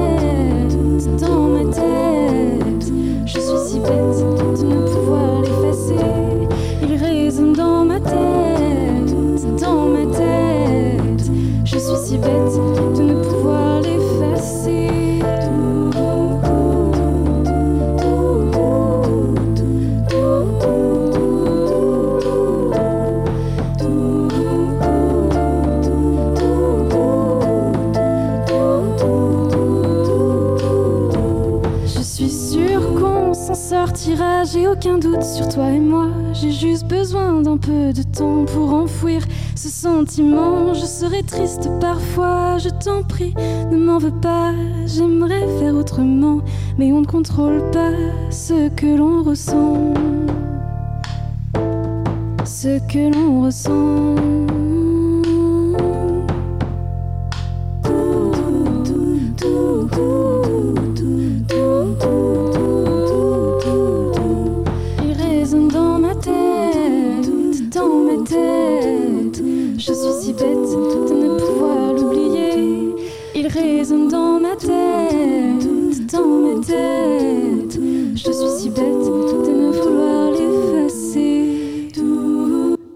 Jamais méchant, toujours bienveillant. Dans ta face, le live qui tombe. Pile poil.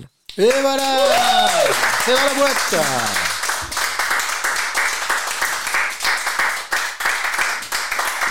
Au moins, ce qu'on peut dire, c'est que c'est du live, du vrai live. Ah, et alors, moi, je suis impressionné par le fait que ce soit une première, parce que j'ai l'impression que tu l'as fait sur scène déjà au moins 10, 15, 20 fois. Non, mais vraiment Sur scène dans mon salon, du coup. Non, mais T'as dû c'est beaucoup génial souffrir du coup. Ouais. Tu vois, on t'a- on t'a sélectionné un public test, euh, j'allais dire hétéroclite, euh, qui soit vraiment euh, à l'image du public qui pourra venir te voir. Voilà. Non, mais on Non, sent bravo, bravo, vraiment, public qui, voilà, qui est incroyable. et qui y croit beaucoup. Incroyable. Avant même d'écouter le troisième titre dont tu nous parlais tout à l'heure, on a, on a 2-3 minutes quand même pour essayer de, de- de faire le point sur euh, justement la scène. Parce que tu as Mhm, déjà fait de la scène. Oui, bien sûr. Oui, oui. Qu'est-ce que tu préfères euh, Alors, je pose la question bateau à chaque fois qu'on pose quand un artiste vient. Euh, la scène ou ton salon? C'est-à-dire, voilà, c'est. Ah, C'est pas la même émotion, justement, de quand tu crées quelque chose et que quelque, so- quelque chose sort et que tu vois que ça prend forme, mm, ouais, bien sûr. et aussi de le jouer devant quelqu'un, devant bien un sûr, public. Bien sûr. Euh, non, mais la scène, tout de suite, bien sûr. Enfin, après, euh, moi, j'ai fait beaucoup de compositions aussi de, de musique, euh, de films ou, euh, ou d'animation. Du coup, j'ai Ah fait ouais un master là-dedans, ouais. D'accord. Donc euh, là, c'est aussi faire de la musique dans sa chambre, mais c'est carrément différent du coup parce que c'est un autre support. Ensuite, on. on- Ah bah pour le film, oui, parce que là, tu sais qu'il peut être vu par. euh, C'est ça. Donc là, il y a un côté aussi où on n'a pas du tout le même rapport de composer dans sa chambre quand on fait ce genre de musique, ou alors euh, quand euh, c'est pour chanter sur scène. Et, euh, et là, évidemment, pour euh, des chansons euh, comme ça, je préfère euh, largement les faire sur scène. Oui, Ouais. mais c'est aussi l'avantage du digital, c'est qu'on peut mieux faire connaître ses euh, productions. Et le digital, justement, on en parlera peut-être tout à l'heure. Ouais, bien sûr. Bah oui, on en parlera tout à l'heure dans le. Dans le, Dans le coup de cœur. Oui, c'est juste que je faisais une transition à Vanessa, mais je vois qu'on est en décalage horaire. Pas de micro, Euh, on t'entend quand même parce que j'ai une grande gueule. Euh, Très bien. Est-ce que tu composes nu? Non mais c'est vrai question, non mais c'est une vraie... euh, Non mais c'est vrai que... Non mais... Alex, Bonsoir papa, Alex. bonsoir maman. Ça va? 23h minuit. Non mais c'est une... Pratique BDSM, c'est 23h minuit. C'est pas tu tout de suite. composes habillé En pyjama, en général. Ça, Ah. ça va être le. Pilou pilou Oh, toujours. Koala Oh là là, j'adore Non mais est-ce que t'as une... euh, Vraiment par rapport à ce que tu disais tout à l'heure, est-ce que t'as une, euh, un moment clé? Est-ce que t'es plutôt jour? Est-ce que t'es plutôt nuit? Est-ce que t'es plutôt... euh, quand t'es toute seule à Ça, la c'est une maison? bonne question. Ça, c'est une Ah, oui. question. Je fais un sur deux, quoi. J'essaie de faire un truc. Non, mais est-ce qu'il y a vraiment des moments. Il y en a qui préfèrent écrire le matin, d'autres Oui. qui préfèrent la journée, l'ambiance. oui, oui. De nuit aussi, qu'est-ce que tu préfères? Il y a un moment clé pour toi la journée où tu peux créer? En gros, t'es Euh, plutôt du matin ou du soir C'est ça la question? Oui, c'est ça, là. Ouais, question. Alors, en fait, Ah, ça, c'est Vanessa, vous inquiétez Ah, pas. le Tout se passe bien, hein. tout se passe bien. Le, bah après, le, le truc, c'est que ça fait euh, pas très très longtemps, enfin, ça fait que quelques années que j'écris en français. Avant, j'écrivais tout en anglais. Ah oui Donc maintenant, l'écriture en français, ça reste encore un, enfin, un effort, entre guillemets, où- je me dis, ok, il faut que je me réserve des temps où il faut que j'écrive en français. Donc euh, l'année dernière, en février, j'avais fait le. euh, je sais plus comment il s'appelle. Enfin, je, m'étais fait un mois où je m'étais mis euh, un thème par jour et j'écrivais, du coup, j'essayais de faire Ah ouais. un début de chanson là-dessus. Euh, laquelle vient de ça Euh, Non. aucune. Coller contre moi, non, rien à voir Euh, bah tu si, bah si bah si. Coller contre deux. moi, celle Oui, que tu viens de- Exactement, ouais. elle vient de ce mois-là. Donc, euh, donc voilà, donc je me mets des petits challenges et euh, c'est juste qu'en fait je vais écrire, je vais écrire quand j'ai le temps. Donc en fait là actuellement je donne des cours un petit peu le matin et surtout le soir. Donc le soir je rentre chez moi, c'est 22h, je suis explosée. Donc Mhm. Bien ça sûr. va pas être des moments où je vais pouvoir écrire. Donc ça va être parfois des moments dans la journée, mais je ne suis pas du tout du matin. Donc c'est Les choses sont dites. Alex est content, il a son info. Et par contre, quand il y a des chansons qui arrivent d'un seul coup, En fait, bah, très souvent, ça va être le soir. Enfin, là, quand j'ai vraiment des moments de d'illumination, euh, c'est euh, le soir. Ça Et, et arrivera ça, jamais et- un matin. et ça tombe d'un seul coup. Et ça tombe d'un seul coup. ouais, ouais. c'est- Le travail, par contre, de vraiment faire phrase après phrase et tout, euh, ça va être plutôt en journée. Coller contre moi, le titre, le troisième titre que tu vas nous interpréter Oui. là, là, tout de suite, il, il t'est venu comment justement alors de, de ce mois, de Oui, un titre, un jour, ouais. une inspiration? C'est ça. En fait, c'était le, le- une phrase qui disait il faut que ce soit une chanson qu'on a envie d'écouter à fond. Et du coup, au début, mon refrain, c'était euh, et c'est pour ça que je veux écouter. Enfin, euh, je, non, je sais plus. Je m'en rappelle même Tu plus. sais que du tu coup. parles à voix haute, là. hein. Tout ce que tu dis, on l'entend, tu t'en rends compte. Non, Et c'est que- enregistré. Ah là, c'est terrible. Là. Qu'est-ce que j'ai voulu dire? Qui suis-je? Ouais, vas-y, vas-y. Et bref, du coup, par rapport à ce truc-là, et au final, ça s'est transformé au fur et à mesure euh, en euh, du coup, euh, c'est toi, c'est toi, c'est toi. Et au final, bah, coller contre moi. Eh ben c'est toi, c'est toi, c'est toi qui va t'y coller justement. Pas contre Exactement. nous, mais contre ton clavier pour interpréter ce titre. Et puis bah, troisième titre, on se retrouve juste après pour conclure ce, ce warm-up. En tout cas, on est très content de, de te recevoir et Bah, avec. euh, merci beaucoup. Et vraiment, je, je trouve que, enfin moi, je suis, euh, voilà, je suis scotché quoi. Je suis scotché, j'adore, je kiffe. Coller contre moi, chanson pour tous ceux qui prennent régulièrement le métro. Ça va leur rappeler des souvenirs. Très bien. Allez, coller contre moi, troisième titre en live de notre invitée euh, Angelina Pelluet. On se retrouve juste après.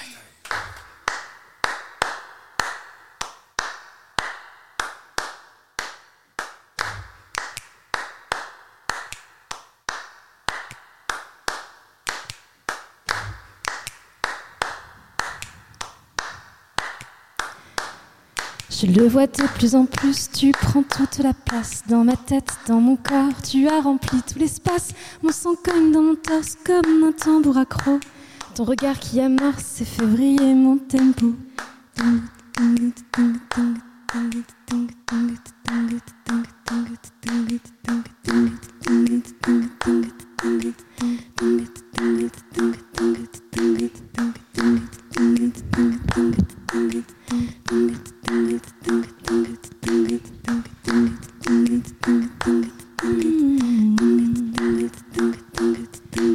Tu remplis mes silences, même quand je ne pense à rien. Je me sens tomber en transe quand soudain tu m'étreins. Et ce tambour qui toujours cogne sur un rythme sans fin. Nos mains se coordonnent, nos lèvres se frôlent enfin. C'est toi, c'est toi que je veux maintenant coller contre moi. C'est toi, c'est toi que je veux maintenant coller contre moi. C'est toi, c'est toi que je veux maintenant coller contre moi. C'est toi, c'est toi que je veux maintenant coller contre moi. C'est toi, c'est toi que je veux maintenant coller contre moi.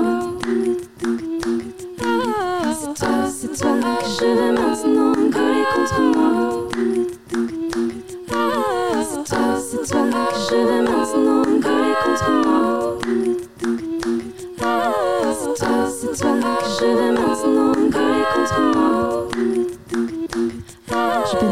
Mon souffle, mes yeux se perdent à tes pieds. Si seulement le temps pouvait juste un instant s'arrêter. Je te sens brûler mon être, tes yeux que mon corps transperce. Au commencement un slow, puis un tango qui se presse.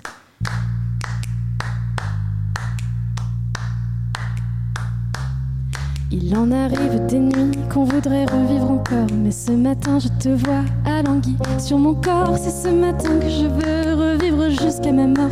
Tous ces futurs souvenirs dans ma mémoire, livre d'or. C'est toi, c'est toi que je veux maintenant coller contre moi. C'est toi, c'est toi que je veux maintenant coller contre moi. C'est toi que je veux maintenant coller contre moi.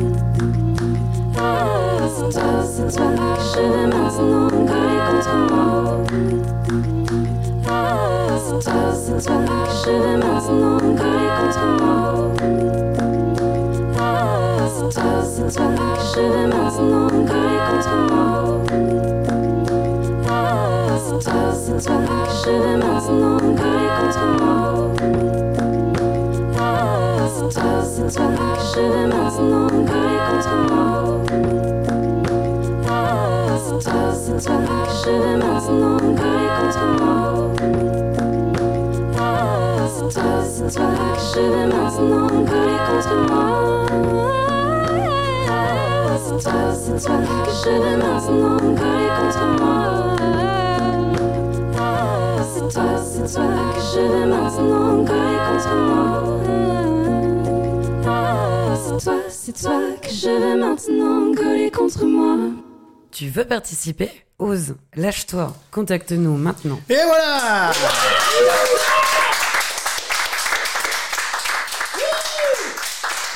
C'était le troisième et dernier titre de notre invité Angelina Pelluet qui était ici en direct dans mon appart, en public, en live, et puis ben, bien entendu, euh, ben, il- voilà, j'ai pas de mots. Et J'ai pas de mots. l'intégralité. En- oui, en intégralité, bien C'est sûr. bien, c'est intégralité. Intégralité, oui, en intégralité. Ouais. Alors, euh, moi, je suis toujours, enfin, perple- enfin, pas perplexe, mais je suis époustouflé par la superposition de voix. Ouais, par la, j'adore. la- les- ouais, enfin voilà, je, je trouve ça magique. Je trouve ça magique. Je trouve ça super magique. Vraiment. C'est- euh, infini, en fait. Merci, merci d'être venu euh, merci nous interpréter ces trois titres. Merci d'avoir partagé aussi un petit peu de toi avec nous. Euh, la scène à venir, il y a des choses qui sont prévues? Alors, je vais jouer en duo avec euh, Yves-Marie Bello, du coup. Euh, on a un concert ensemble où, en fait, on partage nos chansons d'amour ensemble. Donc voilà, soit il chante les miennes, soit je chante les siennes, soit on, on est en duo. Et, et voilà, donc on joue le 29 avril et le 30 avril à Agendar. Et sans ça pour toi sur scène, avec ces, Ah, ces euh, titres-là. C'était. Pour l'instant, il n'y Non. a, rien d'autre de Elle prévu. flippe. c'est ça, du flip Non, mais. Moins, moins Mais maintenant. il y a forcément un projet, peut-être 2P ou autre chose. Enfin, voilà, j'ai vu qu'il y avait un clip qui était sorti. Euh, alors, clip, euh, là. alors moi j'ai fait En alors plusieurs euh, voix. voilà moi Mhm. j'ai j'ai un petit voilà c'est mon petit euh, bah, pas un problème mais c'est euh, toujours mon envie de, de superposer des voix. Donc en fait je me fais un petit challenge enfin challenge du coup euh, une fois par an. Je me dis je me fais une grosse grosse vidéo où je fais un morceau entièrement a cappella. Et, euh, et du coup voilà là j'ai deux compos a cappella et une reprise aussi que j'avais fait du coup euh, donc à voir sur ma chaîne YouTube où il y a Voilà. ma tête un peu partout et, et voilà. Et justement, puisqu'on parle de la chaîne YouTube, on parle des médias sociaux, notre ami donc Tom le Doc qui euh, nous donne quelques infos par rapport à ça? Eh ben, du coup, si vous voulez la retrouver sur YouTube, j'ai posté son lien sur, sa, sur la story de DTF le live. Vous pouvez nous retrouver sur DTF le live, sur Instagram, sur Twitter, bientôt sur Facebook. Et ben voilà, c'est dit, voilà, les choses sont dites. Merci à toi encore, Merci beaucoup. Angelina, de nous avoir accompagnés pour cette 17e, ce 17e warm-up. Et puis nous, bah, en fait, c'est l'heure, on a même un tout petit peu dépassé, mais c'est pas grave, on s'en fout. C'est nous qui sommes les gardiens du temps, on va dépasser maintenant et on va basculer. Basculons, bascule. Non, Ah, du calme, du calme. Et moi, je suis déjà chaud pour 23h. Ouais, mais là c'est 22h. 22h, 23h, ça s'appelle le speakeasy. Le speakeasy dans ta face, c'est tout de suite.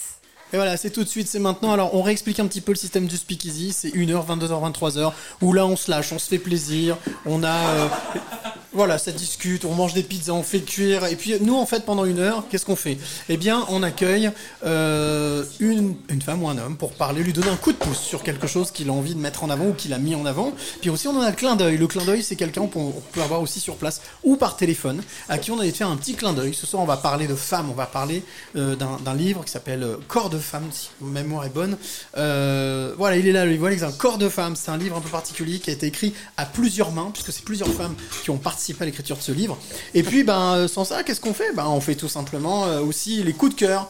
On vous donnera, on te donnera tout à l'heure les coups de cœur, le coup de cœur d'Alex, le coup de cœur de Tom, l'info positive, le coup de cœur de Vanessa et mon coup de cœur podcast. Mais en attendant, pour l'instant, tout de suite, Faisons on va accueillir voilà notre premier invité qui est le coup de pouce. Alors, le coup de pouce de ce soir, euh, moi je lui ai demandé à Renaud de venir parce que la semaine dernière, je suis allé voir sa pièce de théâtre. Je ne savais pas du tout de quoi ça parlait, je ne savais pas du tout à quoi j'allais m'exposer. Je me suis assis dans ce petit théâtre où il y a quoi, les 40 places à tout casser Ouais, c'est ça. vraiment à proximité, à proximité de, du vraiment le public est collé vraiment à la scène. Et là, je me suis pris une énorme tarte. Voilà, une grosse claque parce que cette pièce qui s'appelle donc Comme une image, euh, que euh, Renaud va nous expliquer parce que c'est lui qui a écrit, qui est metteur en scène. Alors à la base, on même, il n'est pas metteur en scène, mais on va en parler avec lui. Il est là avec nous, il a fait le déplacement. Euh, moi, je me suis pris une tarte parce que c'est ce qu'on appelle du théâtre de témoignage, mais il va mieux en parler que moi. Merci d'être avec nous, Renaud. Bah, ça fait très plaisir d'être là également. Ouais. Oui, tu passes un bon moment. Je passe un très bon moment. Bon, C'était un- c'était un très belle, une très belle découverte d'écouter ces trois morceaux d'Angelina. Ouais. Voilà, c'est ça. Hmm. Peut-être que ça se trouve, peut- il y a peut-être des, tu vois, des choses, peut-être vous pouvez collaborer ensemble. Bah, ça, j'ai- beaucoup travaillé avec des artistes, avec des musiciens sur scène, la musique live au théâtre, c'est vraiment Ouais. quelque chose de, de super chouette. D'ailleurs, elle m'a fait penser à Wendy Martinez. Je sais pas si tu connais Angelina. euh, Angelina, tu connais Wendy Martinez? Ça te parle? C'est une artiste avec qui je, avec qui j'ai travaillé effectivement avec euh, avec une pédale loop aussi sur euh, sur un monologue que j'avais écrit il y a quelques années. ouais. En tous les cas, moi, ce que je voulais, c'est que tu viennes parler de cette pièce de théâtre que tu as envie de, de développer, de, de faire connaître un petit peu partout. Et c'est pour ça que tu es là, parce que c'est pour ce coup de pouce, on a envie d'en parler. Euh, comme une image, déjà, comment, comment l'idée est venue? Alors l'idée en fait ça fait ça fait quelques années que j'écris des pièces à partir de témoignages. Donc c'est la c'est la troisième que j'écris. La première était sur euh, sur le handicap, sur l'handiparentalité. Mhm. Donc c'est deux trois ans de recueil de témoignages et puis derrière écrire une pièce de théâtre qui arrive à, à décrire le parcours de vie de, de ces familles. J'en ai écrit une deuxième euh, avec des témoignages recueillis dans les aéroports et dans des centres d'hébergement de demandeurs d'asile. Génial. Et en fait, euh, à ce moment-là, j'avais pas mal rencontré les, les enseignantes de l'école de mes filles hein, parce qu'on avait dû occuper l'école parce qu'il y avait des familles, des familles sans toit dans, dans notre école, dans l'école de, de mes enfants. Et donc, euh, et donc, elles sont venues voir cette pièce qui s'appelait Sous le tarmac.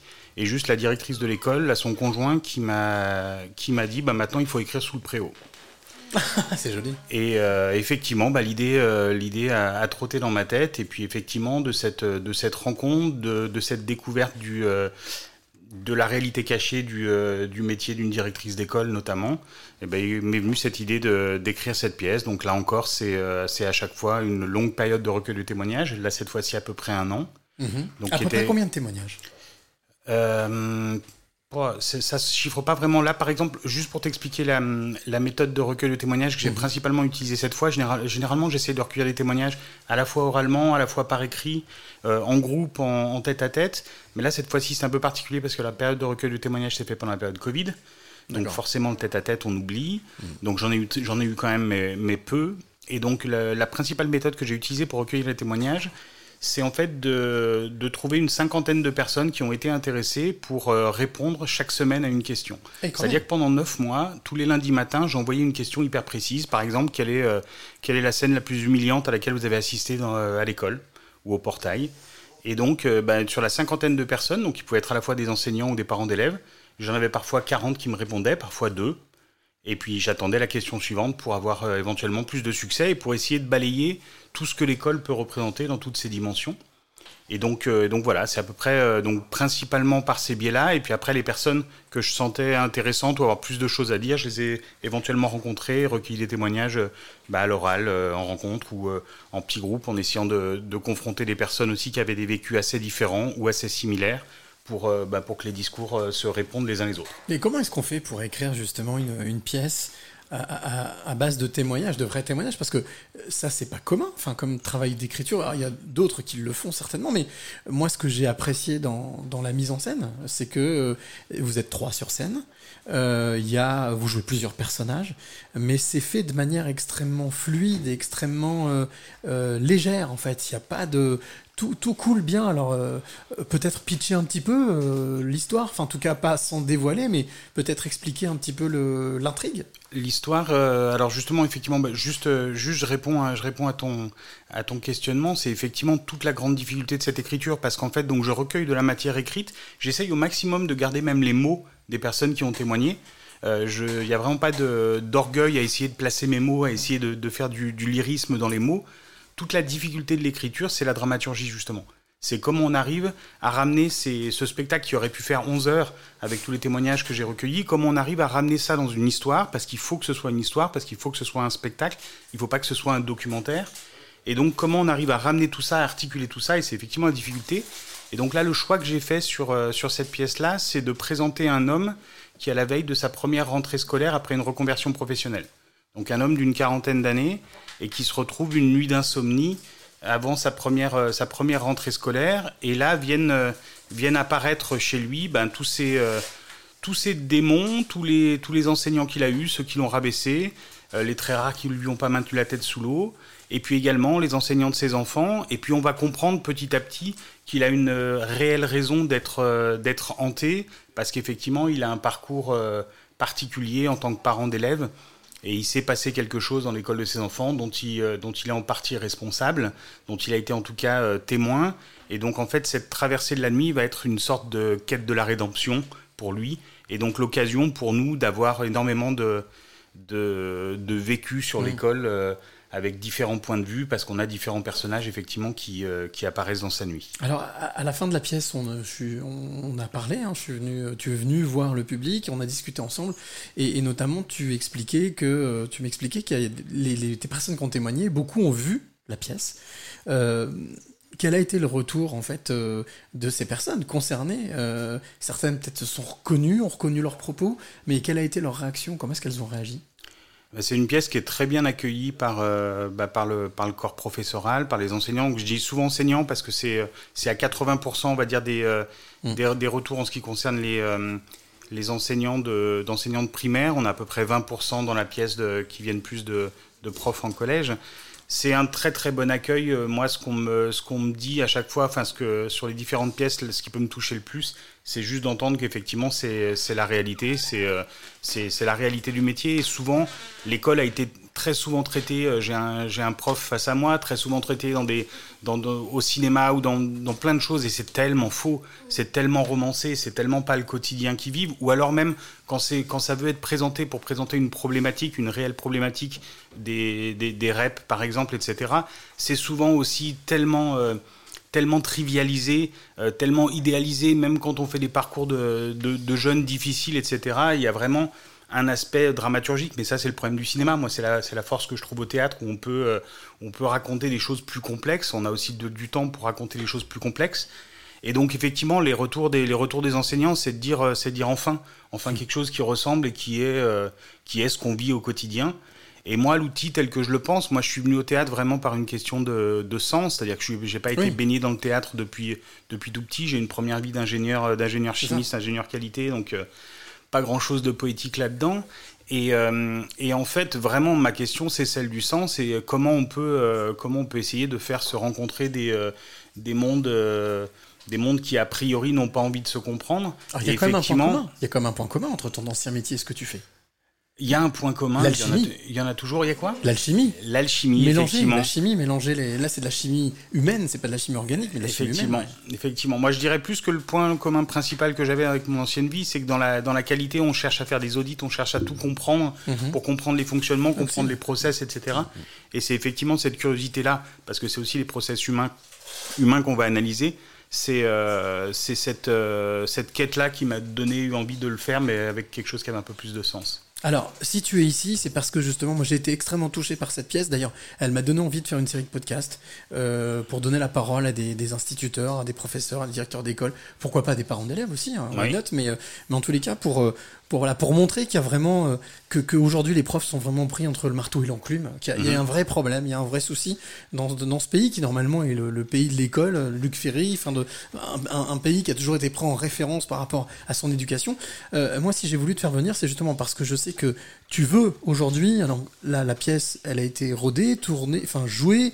Euh, là, il y a une représentation au mois de mars, là, le, là, le, le 13, je crois, ou Ouais, on, joue à, le, à Villeurbanne. on joue le 13 mars, c'est ça, la MJC euh, de Villeurbanne, la, salle La Balise 46, euh, pour la coordination des parents d'élèves de Villeurbanne. C'est-à-dire que c'est eux qui organisent, euh, qui organisent une soirée qui va être avec, euh, avec un débat, avec, euh, avec des ateliers éventuellement pour réfléchir ensemble. Et euh, dans la salle, il y aura euh, 250 enseignants et parents d'élèves de Villeurbanne pour discuter ensemble et essayer de, déjà créer un moment de rencontre différent de, euh, du portail et, on voit en fait, il y a une certaine culture dans l'éducation nationale où on essaye de faire peur aux enseignants, aux profs, des parents d'élèves. Alors bien évidemment, c'est le cas dans cas dans la pièce euh, telle qu'elle est écrite. On a des, euh, on a des parents d'élèves intrusifs qui, viennent perturber, perturber le fonctionnement de, le fonctionnement de l'école. Mais on a aussi un véritable intérêt à travailler ensemble. Et moi, je pense que pour travailler ensemble, la première chose, c'est de partager une pièce de théâtre, de partager un moment d'émotion, un moment de vécu, et puis d'essayer d'améliorer, la compréhension du métier, euh, du métier d'enseignant, pour justement euh, poser un regard différent derrière sur la personne à qui on parle. euh, Parce qu'en fait, souvent, et c'est ce qui est le, c'est le cas dans la pièce, quand on s'adresse à un enseignant, on connaît que la partie émergée de l'iceberg. Et effectivement, ce qu'il vit au quotidien, quelle est la réalité de sa classe, quelle est la réalité de l'élève, quelle est la réalité euh, bah, de, de- de la pression avec la violence de l'institution, etc. C'est Et toutes choses lui qu'on ignore. Et, et comment lui le vit. Bien sûr. Comment, oui, bien sûr. Et, euh, et effectivement, si on peut déjà tous s'asseoir dans une salle et partager une émotion pendant une heure et demie, et ben déjà on se parle différemment ensuite. Et s'écouter. Savoir s'écouter. bien sûr. Alors, si je t'ai fait venir, c'est parce que justement, tu m'as expliqué que ben, cette pièce, il faudrait bien, ce serait bien qu'elle tourne, euh, qu'elle soit, euh, qu'elle reste pas simplement sur le plan rhône-alpin, mais qu'elle puisse tourner, pourquoi pas même en France, en Europe, même dans d'autres pays francophones. Euh, donc, de quoi est-ce que tu peux avoir besoin aujourd'hui, parce qu'on est dans le coup de pouce euh, quel, quel appel on peut lancer euh, Peut-être euh, à des collectifs de, de, de- de professeurs, à des, des, des directions, directions d'école, à des comment, à qui est-ce que ça peut s'adresser Chez qui cette pièce peut aller jouer? Voilà, tout simplement. Alors c'est avant tout une pièce de théâtre qui peut évidemment jouer partout, mais nous, le, la véritable recherche de, de notre compagnie, la compagnie essentielle Éphémère- c'est vraiment de lancer des, euh, des soirées discussions, débats pour faire se rencontrer les gens. Donc effectivement, notre cible aujourd'hui, au-delà des théâtres et des programmations théâtrales, c'est vraiment d'aller toucher les collectivités territoriales. Et donc là, effectivement, c'est le cas avec, euh, avec Villeurbanne qui organise, qui organise cette rencontre. Et notre objectif, c'est d'aller développer ça ben, partout. Commençons par Rhône-Alpes, c'est très bien. Il y a déjà beaucoup de municipalités, beaucoup d'écoles, beaucoup d'enseignants en souffrance, euh, beaucoup de parents d'élèves complètement ignorants de ce métier, même s'ils pensent qu'il suffit de savoir lire pour enseigner la lecture. Et, euh, et donc voilà, il faut, euh, il faut aller faire se rencontrer les gens. Donc commençons par Rhône-Alpes, commençons par aller toucher toutes les collectivités territoriales de Rhône-Alpes, puis après il sera bien temps de penser euh, au reste de la France. Donc toi qui nous écoutes, là, qui écoute ce podcast, qui nous écoute, si jamais tu es professeur, directeur d'école, responsable pédagogique, pourquoi pas même responsable de secteur, je sais pas, parent d'élèves, n'hésite pas à prendre contact, prendre contact directement à- à- avec toi. Oui, oui, par exemple, effectivement, de la compagnie, donc compagnie essentielle éphémère. Euh, donc, il y aura, si j'ai bien compris, il va y avoir un, un- un gars à côté de moi qui va, qui va mettre en ligne nos, si liens fait, derrière, si c'est pas déjà fait. Il est fort, il est fort. Alors Et donc, euh, donc oui, c'est effectivement, à mon avis, davantage les collectivités territoriales que directement des, euh, des enseignants qui peuvent, qui peuvent s'en emparer ou des directeurs d'école, parce que ça peut être compliqué, mais ça peut être effectivement des syndicats d'enseignants également, parce qu'à chaque fois, sur chaque date qu'on organise, on cherche à avoir des partenaires pour animer des débats, animer des discussions derrière. Donc ça peut être des syndicats d'enseignants, ça peut être effectivement euh, la FCPE, ça peut être des, des associations de parents d'élèves, ça peut être plein de, plein de fonctionnements, ou ça peut être directement des mairies et des élus à l'éducation qui, euh, qui vont s'emparer du projet pour créer une, euh, une soirée citoyenne et une soirée de, de- de discussion, de rencontre autour de l'école. Et ben voilà, donc oui, tu voulais dire, euh, Doc, tu voulais dire quoi? J'ai posté leur, euh, leur lien dans notre story pour pouvoir les contacter, les aider. Et ben voilà, donc c'est déjà en ligne. Donc, Merci. euh, donc voilà, donc si, si, si vous voulez nous contacter, contacter, contacter Renaud, Renaud Rocher directement, euh, là aussi euh, la troupe, donc euh, essentiel éphémère. Tout à fait. Directement, et bien, de toute manière, nous on vous met tous les coordonnées, et puis si vous avez moyen de faire tourner cette, cette pièce, et ben, moi je suis certain pour l'avoir vu que ça peut faire énormément de bien. Voilà, donc bravo, bravo pour le travail d'écriture, bravo pour la mise en scène, et j'ai été vraiment époustouflé, vraiment, enfin en tout cas ému.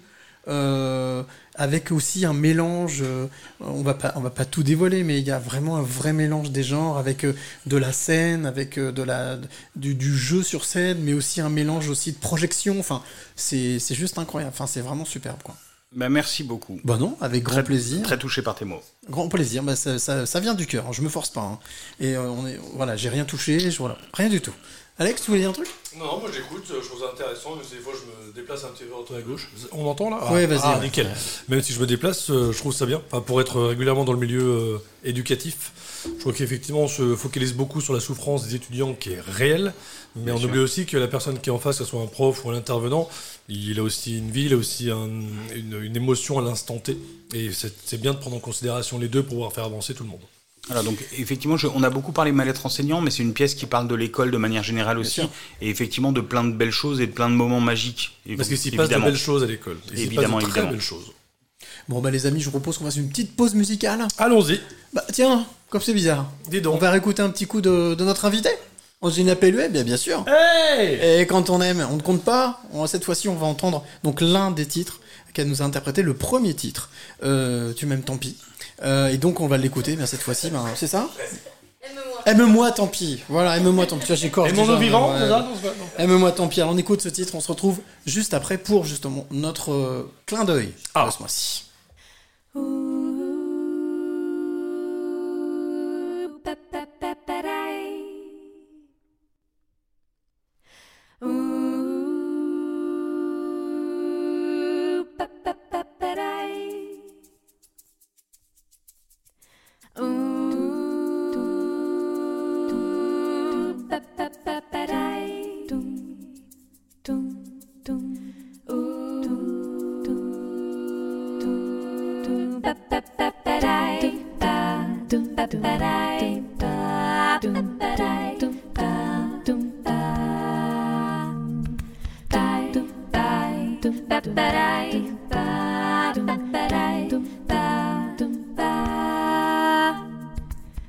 Ne veux pas changer, non, je ne veux pas détourner mes yeux de ces gens-là. Je ne veux plus valser en dessous de toi. Je ne veux plus noyer dans la tequila les dernières effluves de ta voix. Je ne veux plus valser entre tes bras. Aime-moi, tant pis, tant pis, aime-moi, aime-moi même si je ne t'aime pas. Aime-moi, tant pis, tant pis, aime-moi. Aime-moi, tant pis, tant pis, aime-moi, aime-moi même si je ne t'aime pas. Aime-moi, tant pis, tant pis, aime-moi.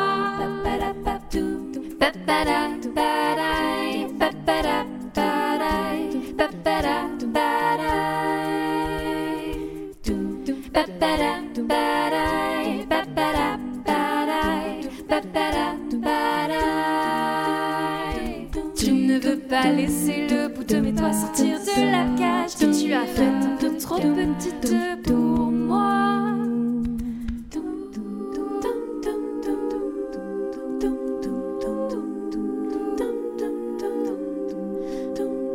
Mon corps à terre, les idées de travers fracassées d'avoir tant tourné. La chaleur amère de ton odeur sur la mienne, je viens enfin de l'oublier. Mon corps à terre, les idées de travers fracassées d'avoir tant tourné. La chaleur amère de ton odeur sur la mienne, je viens enfin de l'oublier.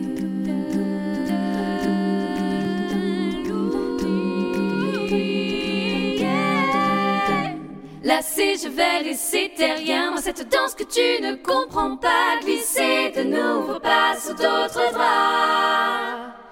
Aime-moi, tant pis, tant pis, aime-moi, aime-moi même si je ne t'aime pas. Aime-moi, tant pis, Aime-moi, tant pis, tant pis, aime-moi, aime-moi même si je ne t'aime pas. Aime-moi, tant pis, tant pis, aime-moi.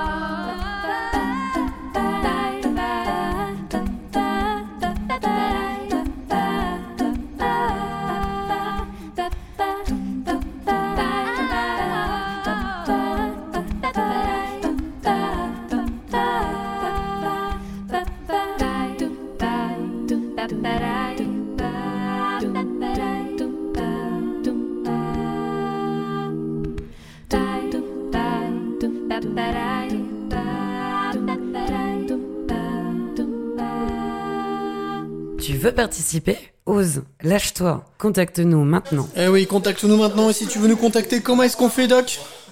Et ben nous rejoins sur Instagram, sur DTF le live, ou sur Twitter, ou bientôt sur Facebook. Oui, bientôt, oui, bientôt, on va voir. Peut-être, peut-être, peut-être, on verra. On verra si, on verra si on peut le faire. Ouais, voilà. Il y a eu des problèmes techniques la semaine dernière. Ah là là, mon dieu, mon dieu. Bon, en tout cas, là, en tous les cas, on va passer à notre deuxième invité, le clin d'œil. Elle s'appelle Estelle Penin. On va l'appeler tout de suite. Hop, je fais le numéro. Je fais bien le téléphone. hein. Des bruitages de fou. Oh, eh, c'est Hollywood. Hollywood chewing gum. Elle s'appelle Estelle Penin et on va parler du livre que tu as entre les mains. Tout à fait. Allô Allô Estelle. Salut Bonsoir. Comment ça va?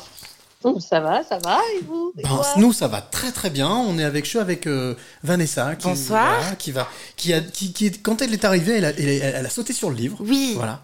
Elle a lu justement euh, la partie que tu as écrite euh, dans ce livre qui s'appelle Corps de femme. Que j'ai beaucoup aimé. Et c'est pour ça que tu es avec nous pour en parler justement, parler de cette aventure parce que c'est c'est plus une aventure qu'un livre en fait. hein.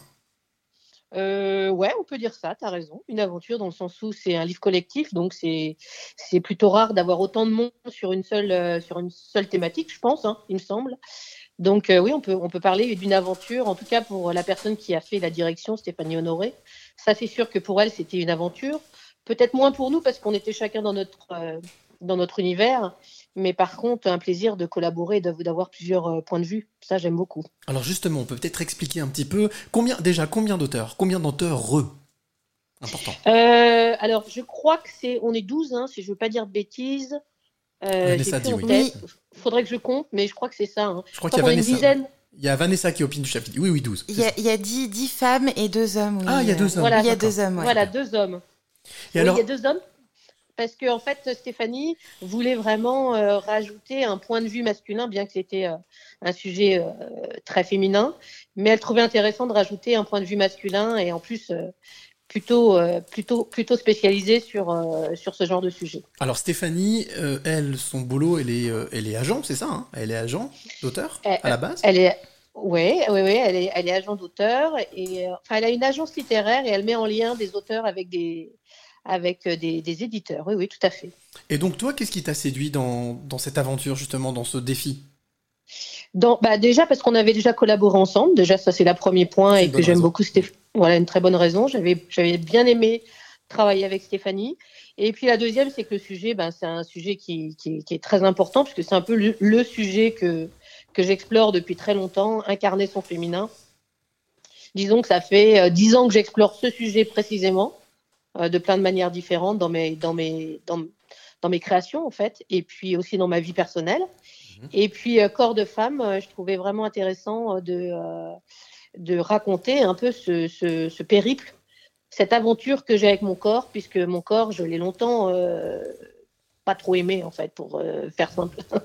J'avais une relation assez conflictuelle jeune avec euh, avec mon corps, avec mon genre et avec mon féminin. Donc c'était vraiment le sujet que, que, que- que- c'était juste évident pour moi d'être euh, de faire partie de cette aventure parce que parce que j'en parlais. J'avais déjà parlé dans mon livre précédent, mais là c'était vraiment parler que sur le corps. Enfin moi c'est ma perception que j'avais de corps de femme incarner son féminin. C'était vraiment avant tout qu'est-ce que le corps pour moi et qu'est-ce que le féminin vis-à-vis de ce corps? Voilà. Alors justement, dans ce livre, tu le disais, vous êtes 12 auteurs, donc 10 femmes et 2 hommes. Toi, la partie Ouais. que tu as écrite, elle concerne quelle thématique? Alors moi, elle m'a proposé, puisque moi j'adore la poésie et que j'écris pas mal de choses en slam, poésie, etc. Donc elle m'a dit, euh, elle m'a proposé d'écrire sur la partie qu'on appelait corps poétique, Mhm. c'est-à-dire euh, comment je percevais la beauté du corps en fait d'une certaine manière. Et puis surtout, c'était mon langage, mon langage préféré, enfin, un de mes langages préférés, mais c'est la poésie.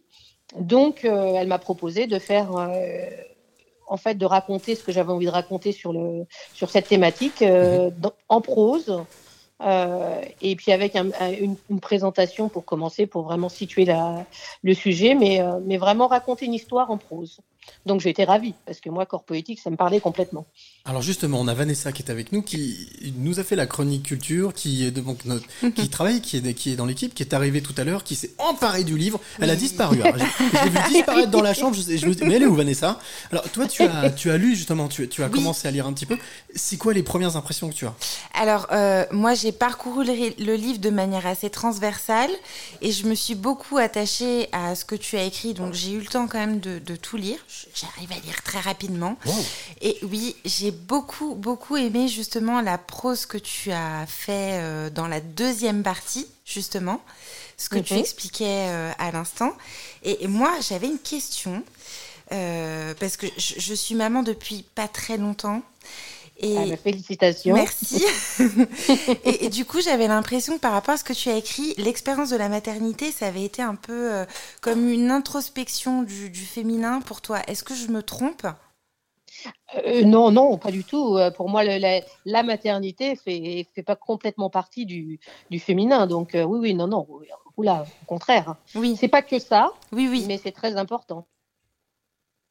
Parce que, enfin, moi, ce qui, ce qui m'est arrivé à moi, justement, où j'avais un petit peu euh, pas mal de questions au niveau de ma féminité, aussi de la masculinité que je peux porter, et, euh, et des- de la question du genre, c'est que justement, quand je me suis retrouvée enceinte, j'ai eu l'impression d'être vraiment totalement épanouie euh, dans, dans ma féminité et de me redécouvrir. Et euh, je ne sais pas si ça fait ça à toutes les femmes, mais j'avais un, peu l'impression qu'on se rejoignait là-dessus, en fait. Euh, alors, qu'est-ce que, vous, qu'est-ce que vous voulez que je dise par rapport à ça? Ah Non, je, je pensais que justement, le fait euh, d'avoir cette expérience de maternité euh, t'avait Mhm. permis justement d'aller au plus profond du féminin. Alors, est-ce que ça va au plus profond? Euh, Je pense qu'on peut, euh, on peut traverser le féminin de, de- de plusieurs façons parce que le féminin, faut pas oublier que ça concerne, enfin, moi, à mon sens, l'homme et la femme. hein, c'est une polarité. Tout à fait. Après, euh, après, en ce qui concerne le- les femmes et le féminin, effectivement, porter la vie en soi, c'est quelque chose.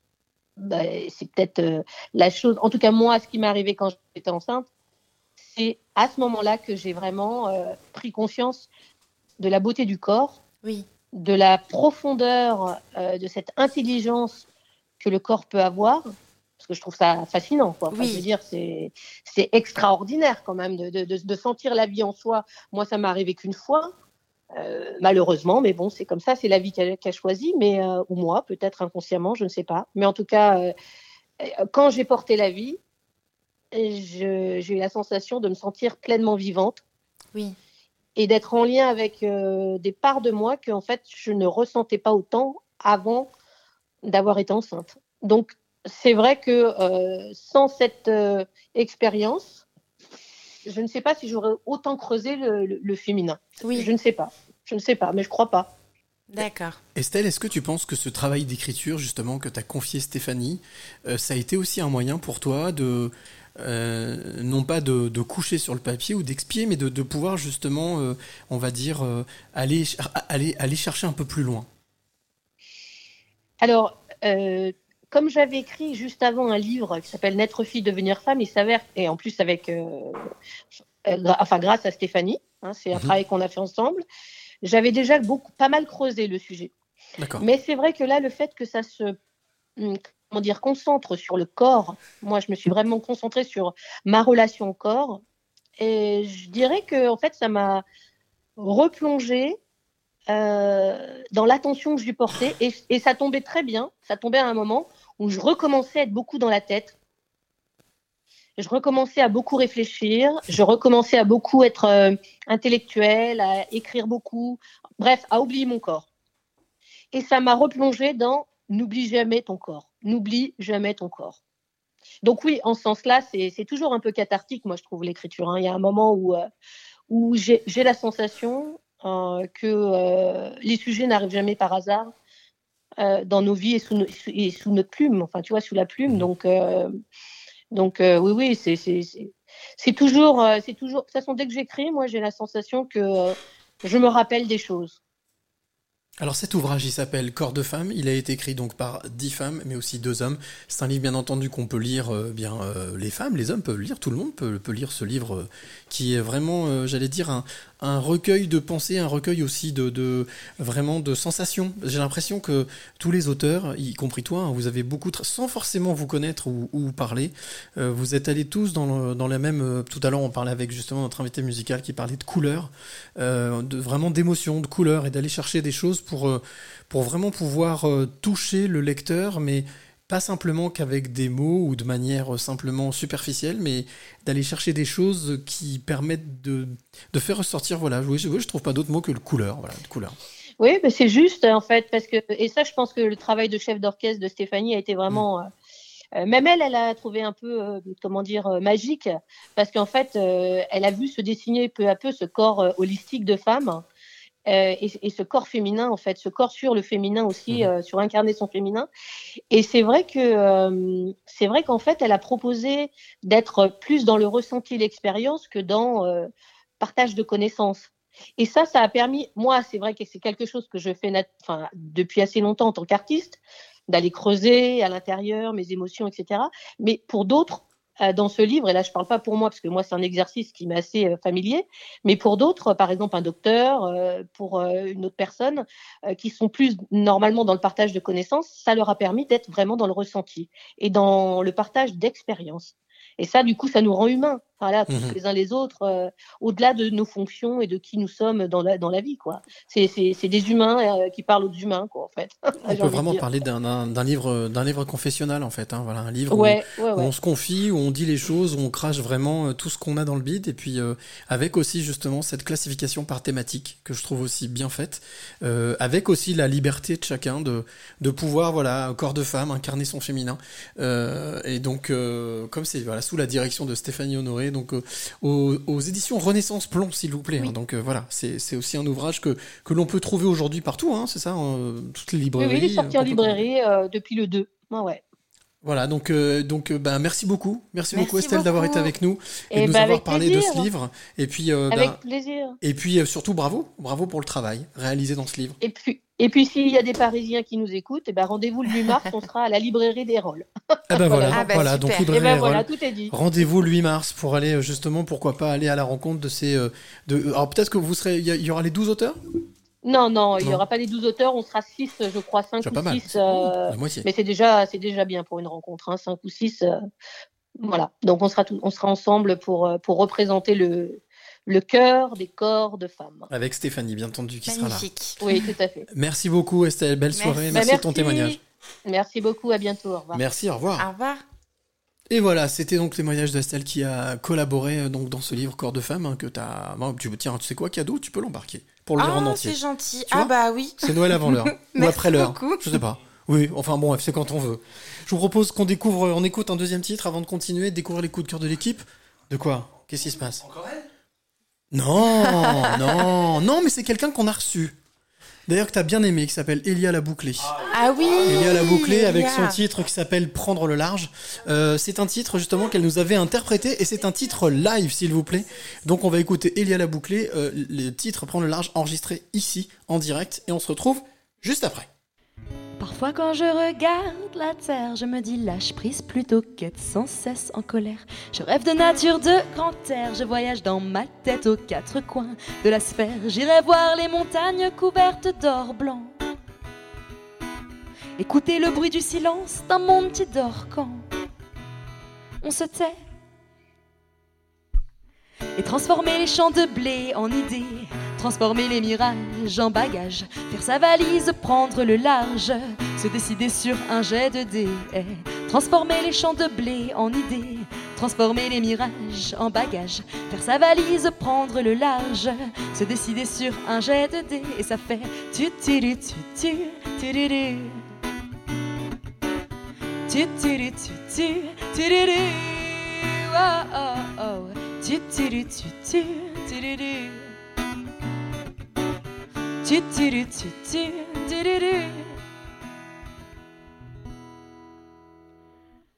Parfois quand les flots s'emballent, j'attends la marée basse alors tout se calme, je traîne le long du littoral et littéralement j'entends mon corps qui me parle quand je regarde l'eau de mer qui ruisselle et divague. J'ai ma bouche qui me dit sel et mon esprit dit vogue. Oui, vogue Et transformer les champs de blé en idées, transformer les mirages en bagages, faire sa valise, prendre le large, se décider sur un jet de dés, transformer les champs de blé en idées, transformer les mirages en bagages, faire sa valise, prendre le large, se décider sur un jet de dés, et ça fait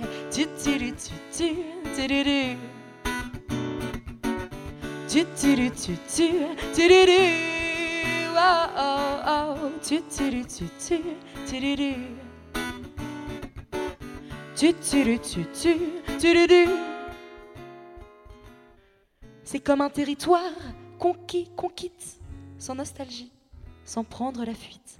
C'est comme un territoire conquis, qu'on quitte, une aventure au goût insolite. C'est comme un territoire conquis, qu'on quitte, sans nostalgie, sans prendre la fuite. C'est comme un territoire conquis, qu'on quitte, une aventure au goût insolite. Wow, wow,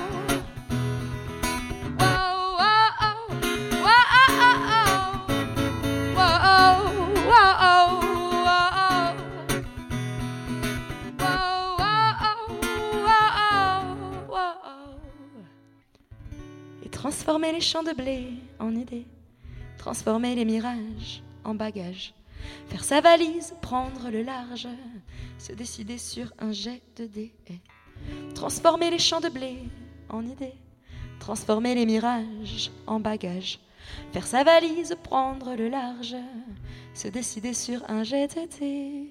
21h minuit, bienvenue dans ta face. Le live qui tombe. Pile poil. Et voilà le live qui tombe pile poil toujours en public. Qui fout le bordel Ouais, ouais. Ouais, ouais, le pauvre. Elle a déjà le mois dernier, tu l'as embêté, Youssef. T'as- Arrête. T'as pas- t'as pas vu ce qu'il a fait? Non. tu, tu passeras l'aspirateur. Mais oui, mais je le passe tout le temps, l'aspirateur dans mon appart. Il me fait un doigt d'honneur. Mais laisse-le manger. Non, il a remonté ses lunettes. Ah oui, c'est comment Ah. toi aussi Il a remonté ses lunettes, voilà, très bien. Alors, on va passer au coup de cœur de l'équipe, les amis. Donc, on va commencer comme d'habitude avec le coup de cœur de notre ami, donc Alex, qui nous moi. parle à chaque fois de communication, de publicité Et de market- marketing. de marketing surtout. Tout à fait. Et aujourd'hui, on va parler de culture. De culture De culture. De culture. De culture. Alors, culturons-nous? Eh ben, culturons-nous. Et c'est Flexion, extension. Et planter de bâton. Et planter de bâton. Non, très souvent, on affronte et on confronte la partie euh, je lis et la partie je passe du temps sur les réseaux sociaux. Mhm. D'accord Le gouvernement est en train de faire passer, pour information, une nouvelle loi en disant que les moins de 8 ans n'auront pas le droit de s'inscrire à TikTok. Ah ouais. Voilà, C'est bien. Je, je ventile tout le monde tout de suite. Sinon, personne n'a 8 ans dans cette pièce. Donc, ils ont le droit de changer de sexe, mais ils n'ont pas le droit de regarder TikTok. Exactement. D'accord. c'est une, euh, voilà, Ouais, c'est- un façon truc, de euh, transformer ouais, ouais, l'information ouais, qui est particulière. ouais. Eh bien, TikTok a fait quelque chose de très bien pour euh, ce mois de février dernier. Ils ont lancé le hashtag BookTok. Je sais pas si vous en avez entendu parler. Oui. BookTok BookTok. C'est-à-dire qu'en gros, ils ont fait une campagne de pub qu'on voit actuellement sur les écrans au cinéma, en digital. D'accord. En digital. Et en fait, l'idée, c'est vraiment de dire, sur TikTok, on peut trouver des gens qui ont lu des livres et qui viennent, un petit peu comme t'expliquais tout à l'heure, tu vois, échanger, en parler entre eux pour donner envie aux gens Bah, sur lire. YouTube, ça s'appelle des booktubers. Tout à fait. Hmm, D'accord, ok, je vois ce que c'est. Ouais, booktuber, c'est bah j'ai fait ça un petit peu. Tu prends un livre et puis tu le racontes, tu expliques le livre, de ce que tu as lu. Eh ben, ce c'est ça. Sauf que là, du coup, ça passe par TikTok. Et l'idée, c'est vraiment de ne plus opposer les consommateurs des réseaux sociaux, et TikTok en particulier, et d'arriver au Avec contraire à additionner et à complémenter ceux qui lisent, ceux qui vont sur TikTok. Donc, c'est le hashtag BookTok. Ça a très bien marché en février, et ça continue encore jusqu'à mi-mars. Et le, le- le spot publicitaire est plutôt bien réalisé, il est franc, il est très bien storytellé, et puis ça met des, des gens dans, une, dans, dans des rôles qui leur vont très très bien, et c'est crédible. Donc le but c'est euh, encourager les jeunes à, À lire. à lire et à s'intéresser à la lecture. Il faut lire. Il faut lire. Sketch de qui ça? Ah bah Danny Boone, bien entendu. incroyable. Ferrari rouge. Harlequin. Harlequin. Ah, Pamela. Oh. Pamela. Pour ceux qui n'ont pas la ref. Sa grosse poitrine sur la Ferrari rouge. Un Youssef. Mais en tout cas, c'est bien que les médias sociaux se mettent à vouloir culturer un petit peu euh, Bah les oui, jeunes cerveaux. Et il faut pas toujours les opposer. Les réseaux Bien sociaux, c'est pas des fois que des vidéos complètement euh, débiles, ça peut être des vrais leviers, des vrais supports, des vrais tremplins pour donner envie à la plus jeune génération de se cultiver. Parce qu'il n'y a pas d'âge pour se cultiver. Alors moi j'ai mon fils qui m'a fait une réflexion il y a pas longtemps, il m'a dit tu sais que TikTok en Chine, euh, il c'est beaucoup moins con qu'en France. Alors je Ah sais ouais pas pourquoi, mais a priori, ah attends, il y a le doc qui doit avoir une info. Oui. En fait, vont promouvoir beaucoup plus euh, l'éducation, la qualité, des exploits, des défis. Alors qu'en France, euh, TikTok, c'est du, divertissement, euh, Ouais. one shot, euh, euh, comment dire, à, à consommer non-stop, sans arrêt. Mais de là à dire que la Chine a fait exprès de mettre des TikTok bullshit alors Tout que est possible. Non, en fait, Non. l'algo, en fait, euh, vrai. va favoriser plutôt les, choses intelligentes en Chine et chez Mhm. nous de la connerie. Voilà. Ah d'accord. Donc on s'enfonce. Bah oui. Eh ben dis donc ça fait plaisir. Ça, plombe là d'un seul coup, c'est, euh, C'est des outils de propagande. Enfin, de, Ouais, euh, ouais, ouais. Donc en fait l'outil c'est bien ce que je dis à chaque fois en fait l'outil c'est l'usage qui est important, c'est pas vraiment l'outil. Ah non, l'outil est un support. Après, c'est comment tu le consommes et comment tu l'alimentes et surtout comment tu mets les choses pour en exergue pour faire en sorte que les gens s'en servent de la, la façon la plus ludique et pédagogique possible. Alors justement, soyons pédagogiques, soyons ludiques et retrouvons-nous avec Vanessa pour son coup de cœur du mois, Oui. qui chaque mois met à l'honneur une femme. Tout à fait. C'est ça, hein Oui. Et donc ce mois-ci, quel est ton coup de cœur Eh ben, mois de mars, 8 mars, journée internationale Oh, des droits de la non, femme. Ah bah, encore. si. Encore? Non, mais en même temps, je Mais c'est tous les jours la journée internationale de la femme. Alors, C'est pas que de la l'humain. femme. Des Oula, droits fais de la attention. femme. Des droits de Oui, la journée bah- internationale des droits de la mais c'est tous les jours aussi. Non mais parce qu'en plus, j'avais prévu de tacler tous les hommes, mais en fait c'est toi que je vais tacler là ce soir. Mais non, Moi, ça me non, va. ce que je suis en train de te dire, c'est tous les jours. J'ai perdu le blind non, test, on mec. Chacun parle son des rôle. droits. on Moi, parle des mais moi, ce que je trouve hallucinant, c'est qu'on fasse obligé de faire une journée Alors, internationale des droits de la Est-ce femme. qu'elle mérite Pourquoi Alors je vais expliquer, s'il vous plaît, écoutez-moi, merci. Voilà. Listening, please, please, Pourquoi please, on est obligé de faire encore une journée internationale des droits de la femme Pourquoi C'est tout simplement parce qu'on n'est pas égaux. On n'est pas égaux, les hommes et les femmes, que ce soit en France ou dans les autres pays. Il y a encore des inégalités, que ce soit au niveau des salaires, que ce soit au niveau de la charge mentale, de plein de choses en fait. Tout Mhm. simplement, on est obligé encore de revendiquer nos droits et d'avoir une journée, voire un mois spécialement pour euh, revendiquer tout ça. Mais euh, peut-être que je me trompe, mais je trouve que euh, je trouve que ça peut desservir, c'est le fait de dire on fait une journée, alors qu'il faudrait plutôt essayer d'ancrer justement chez les petits garçons, les petites filles, que au final, euh, alors on est, on peut être égaux sur plein de choses, mais en même temps l'homme et la femme sont, sont seront jamais égaux. C'est-à-dire que nous les hommes, on porte pas d'enfants, tu vois ce que je veux dire? Donc ce qui est important, c'est qu'au niveau des droits, c'est de dire d'ancrer dès le départ que Oui, vois? justement, euh, je pense que ça c'est un petit peu à deux vitesses parce qu'effectivement il faut éduquer Hey. la future génération, mais il faut aussi éduquer euh, bah, nous là, parce que nous on n'est pas très bons quand même là-dessus. Oh bah je suis désolée. Alors, t'en as- certains, Hein, je pense que c'est foutu, hein, quand merci. même, hein. Mais il faut continuer à nous éduquer. T'en Enfin, t'en bon, as, certains, je pense que c'est foutu, Et donc, mais, du mais coup, oui, du bien sûr. coup, euh, la journée internationale des droits de la femme Ouais. cette année Ouais. est sur le thème du digital. Ok. Voilà, pour, Donc, un monde digital inclusif, innovation et technologie pour l'égalité des sexes, où justement on va promouvoir l'accès aux métiers euh, digital pour euh, les jeunes filles, Ok. parce qu'on n'est pas assez représenté dans ce, dans ce monde-là. Ah ouais? Tout à fait. C'est vrai? Je pensais qu'il y avait de plus en plus de femmes qui, justement, euh, dans le digital aujourd'hui, euh, avaient énormément de. Oui, mais il y en a de plus en plus, c'est pas Oui, pour ça qu'on est encore a au encore niveau. pas Ah, assez. d'accord, oui, Ça représente pas assez, même ouais. pas 30% euh, Ah ouais, des, des, des- des postes Tu vois, haut ouais. placés, hein, parce que je parle pas des autres. Donc c'est c'est quand même C'est vrai qu'on voit souvent plus des start-upers que des start-upeuses. Tout à Souvent, fait. Ouais, ouais, tout à fait. Et, et du coup, moi personnellement, le digital, c'est vraiment pas ma tasse de thé du tout, j'avoue. Euh, encore tout à l'heure, j'ai essayé d'envoyer mon contrat par voie numérique. J'ai fini par euh, me déplacer et le poser euh, par papier. Beaucoup plus simple. Voilà, voilà. Doc, bah oui, beaucoup plus simple. Non, On- non, je vois là, des, des signes comme ça. Oui, Non, bah non, d'ailleurs, euh, Doc, hein, euh, mon super collègue qui me fait tout le temps des tutos parce que j'arrive à rien faire. Merci. Ça, c'est vrai, c'est vrai. Cela dit, t'inquiète pas, les tutos, ils nous servent aussi à nous, hein, t'inquiète. Ça, hein. c'est Ah, vrai c'est aussi, vrai Bah oui. Parce que tout à l'heure, franchement, la petite fille qui joue du ukulélé, euh, j'ai cru que c'était moi. hein. enfin bon, En bref. contexte, c'est très bizarre, mais très bien. Oui, oui, enfin bref. Et, et donc, du coup. Et donc, euh, cette femme, cette femme cette du mois, femme, ouais. elle s'appelle Tara Eusé Sermini, pardon, j'en perds mon, mon français. Euh, moi, j'ai commencé à la suivre en 2021 quand elle a créé son association pour la précarité menstruelle. Ok. Et là, cette année, elle est sur un autre projet. Elle est cofondatrice euh, de La Commune, qui est Ah. un projet. Tu connais? Bah alors, ça n'a rien à voir avec la commune à Lyon Non, rien à voir. Ok. Rien à voir. Qui est une, une grande salle euh, de, de, enfin, liée à la gastronomie, etc. Mais non. Ah non, non, non, rien à voir. Euh, alors, par contre, si on pense à la commune de Lyon, où c'est un espace où il y a plusieurs Oui, restaurants, voilà. Hmm. c'est un petit peu un petit peu capillotracté, mais c'est un peu dans le même style. C'est du co-living pour les familles monoparentales. Ah, bien Voilà, où bah, majoritairement c'est des femmes, malheureusement. mhm.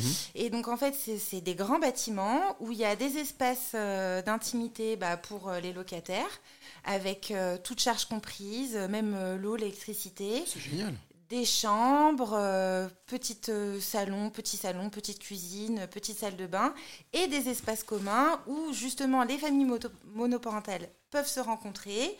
Au niveau des cuisines, il y a des grandes salles de jeu et euh, du coup, bah, c'est euh, basé sur le partage, le vivre ensemble. Il y a du soutien pour la garde d'enfants, soutien scolaire, etc., etc. Et si vous voulez en savoir plus, mon petit homme, on fait comment? Et voilà. On va sur Dans ta face le live. on va sur la petite story. De toute façon, d'avoir un son Pakistanais, tu petit sais, qui doigt. vend les petites roses. Parce que j'ai dit mon petit homme. Et Avec son petit doigt, après on clique sur la petite story. Ouais, c'est- et- Moi, je pense qu'on n'est pas stable psychologiquement dans cette équipe. Si Non, mais une fois par mois, moi, c'est je bien. pense, moi, je pense que justement, on s'équilibre tous. Parce que... Ah bah alors, Voilà, regarde, bon. c'est pas Ça forcément se passe bien, complément non plus, bien. mais oui. très bien. Bah, merci Vanessa pour ce, coup de cœur du mois, donc avec Merci, euh, cette Vanessa. jeune femme qui a créé donc la commune euh, espace co-living, Oui. donc très très bien. Donc Tara bien, Eusé Sarmini. bien entendu, tu retrouves toutes les infos sur euh, bien les médias sociaux, sur euh, Instagram et sur les médias sociaux euh, de DTF le live. Allez, la petite sucrerie du mois, ça s'appelle le Mighty Mike Show. Allez. Mighty Mike, c'est euh, vous savez le gars voilà qui fait qui prend deux musiques, qui les mélange. Prends le temps, voilà, prends le temps d'expliquer qui est ce garçon.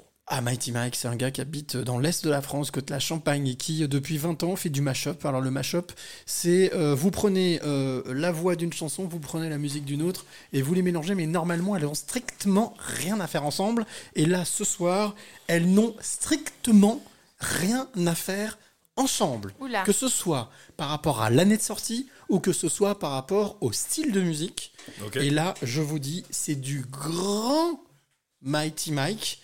Ça s'appelle Family Dream. Oula, famille à faire. Vous allez forcément Les trouver Non. Oh, Family beau, ça. Dream Non, non, mais là, c'est du grand art de l'orfèvrerie. On y va Vas-y, vas-y, on voit, vas-y, vas-y. Vas-y, vas-y, on voit.